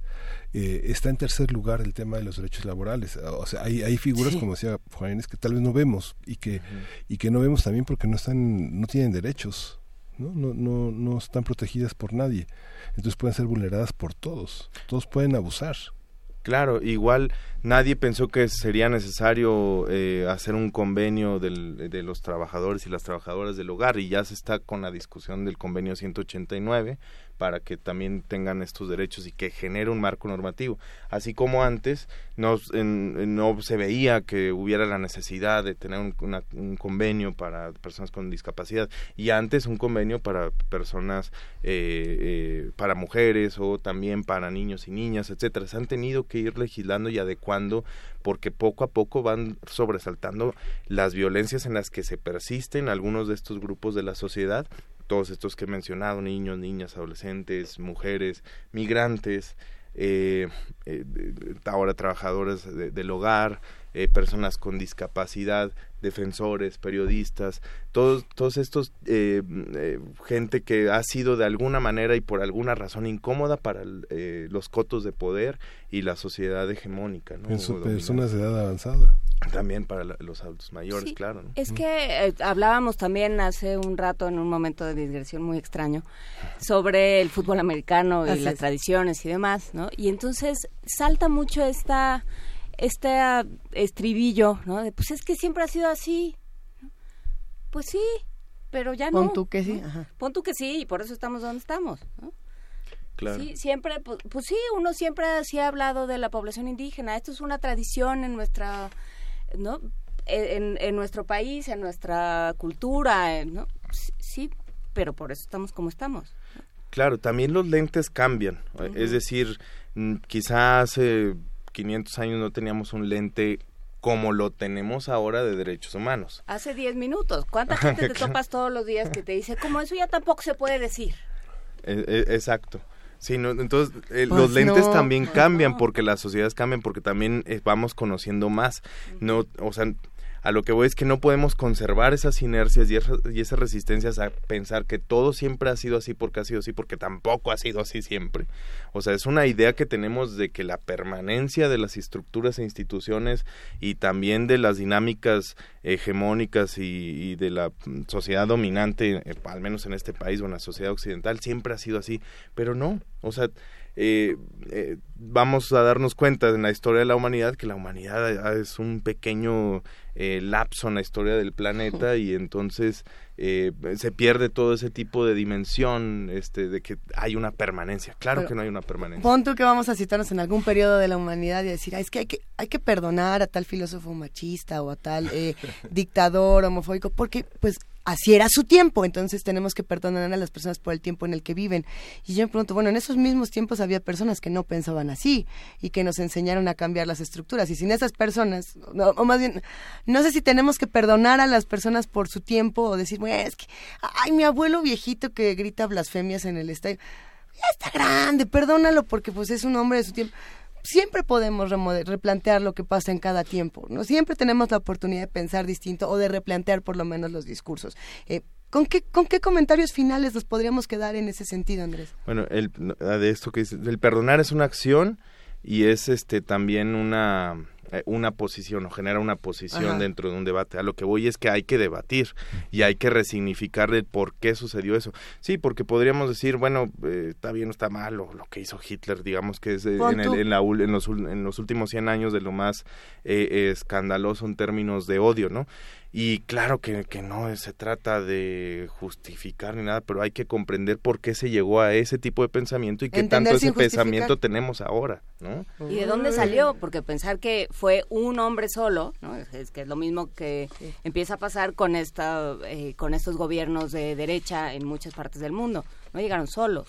Exacto. No, no brotaron. irán solos. No vinieron en una nave espacial y los aventaron y aquí nos los dejaron. Exacto. Aunque a veces esa sea la sensación. Expusieron otro tipo de precariedades humanas que a las cuales ya no queremos regresar. Entonces pues es importante puede que debatirlo. No, Pero hay quien sí. Claro que hay quien sí, ¿no? Nuestros, eh, bueno, el mandatario del país vecino del norte, pues obviamente que, que atiende mucho a, a ese tipo de, de, lenguajes o muchas personas también mátenlos a todos eh, cuando se habla también como de cuestiones de delincuencia, ¿no?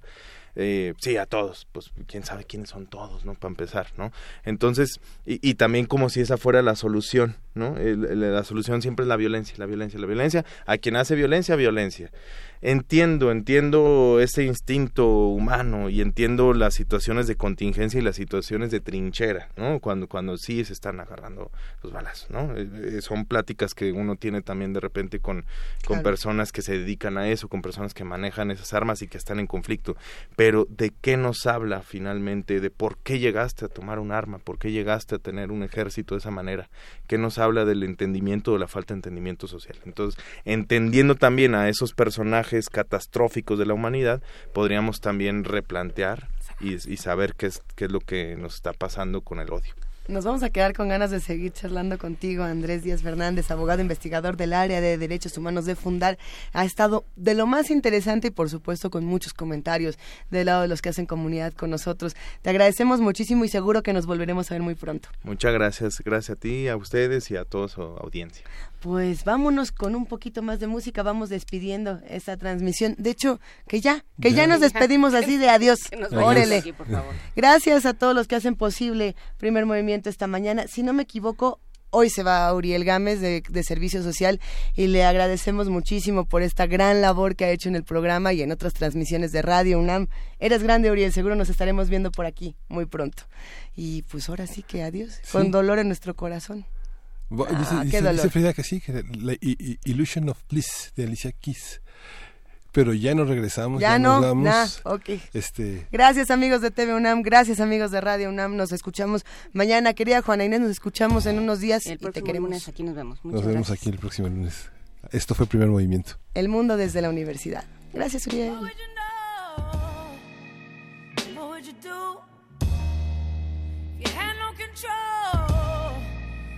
What you pursue.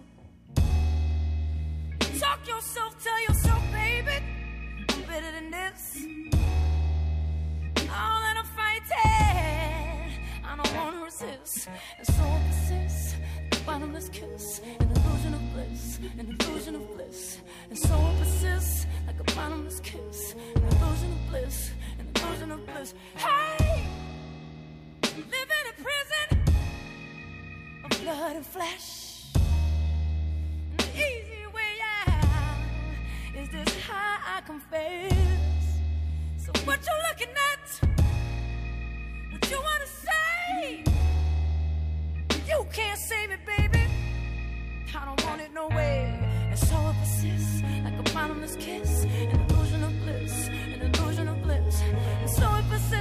Like a bottomless kiss, an illusion of bliss, an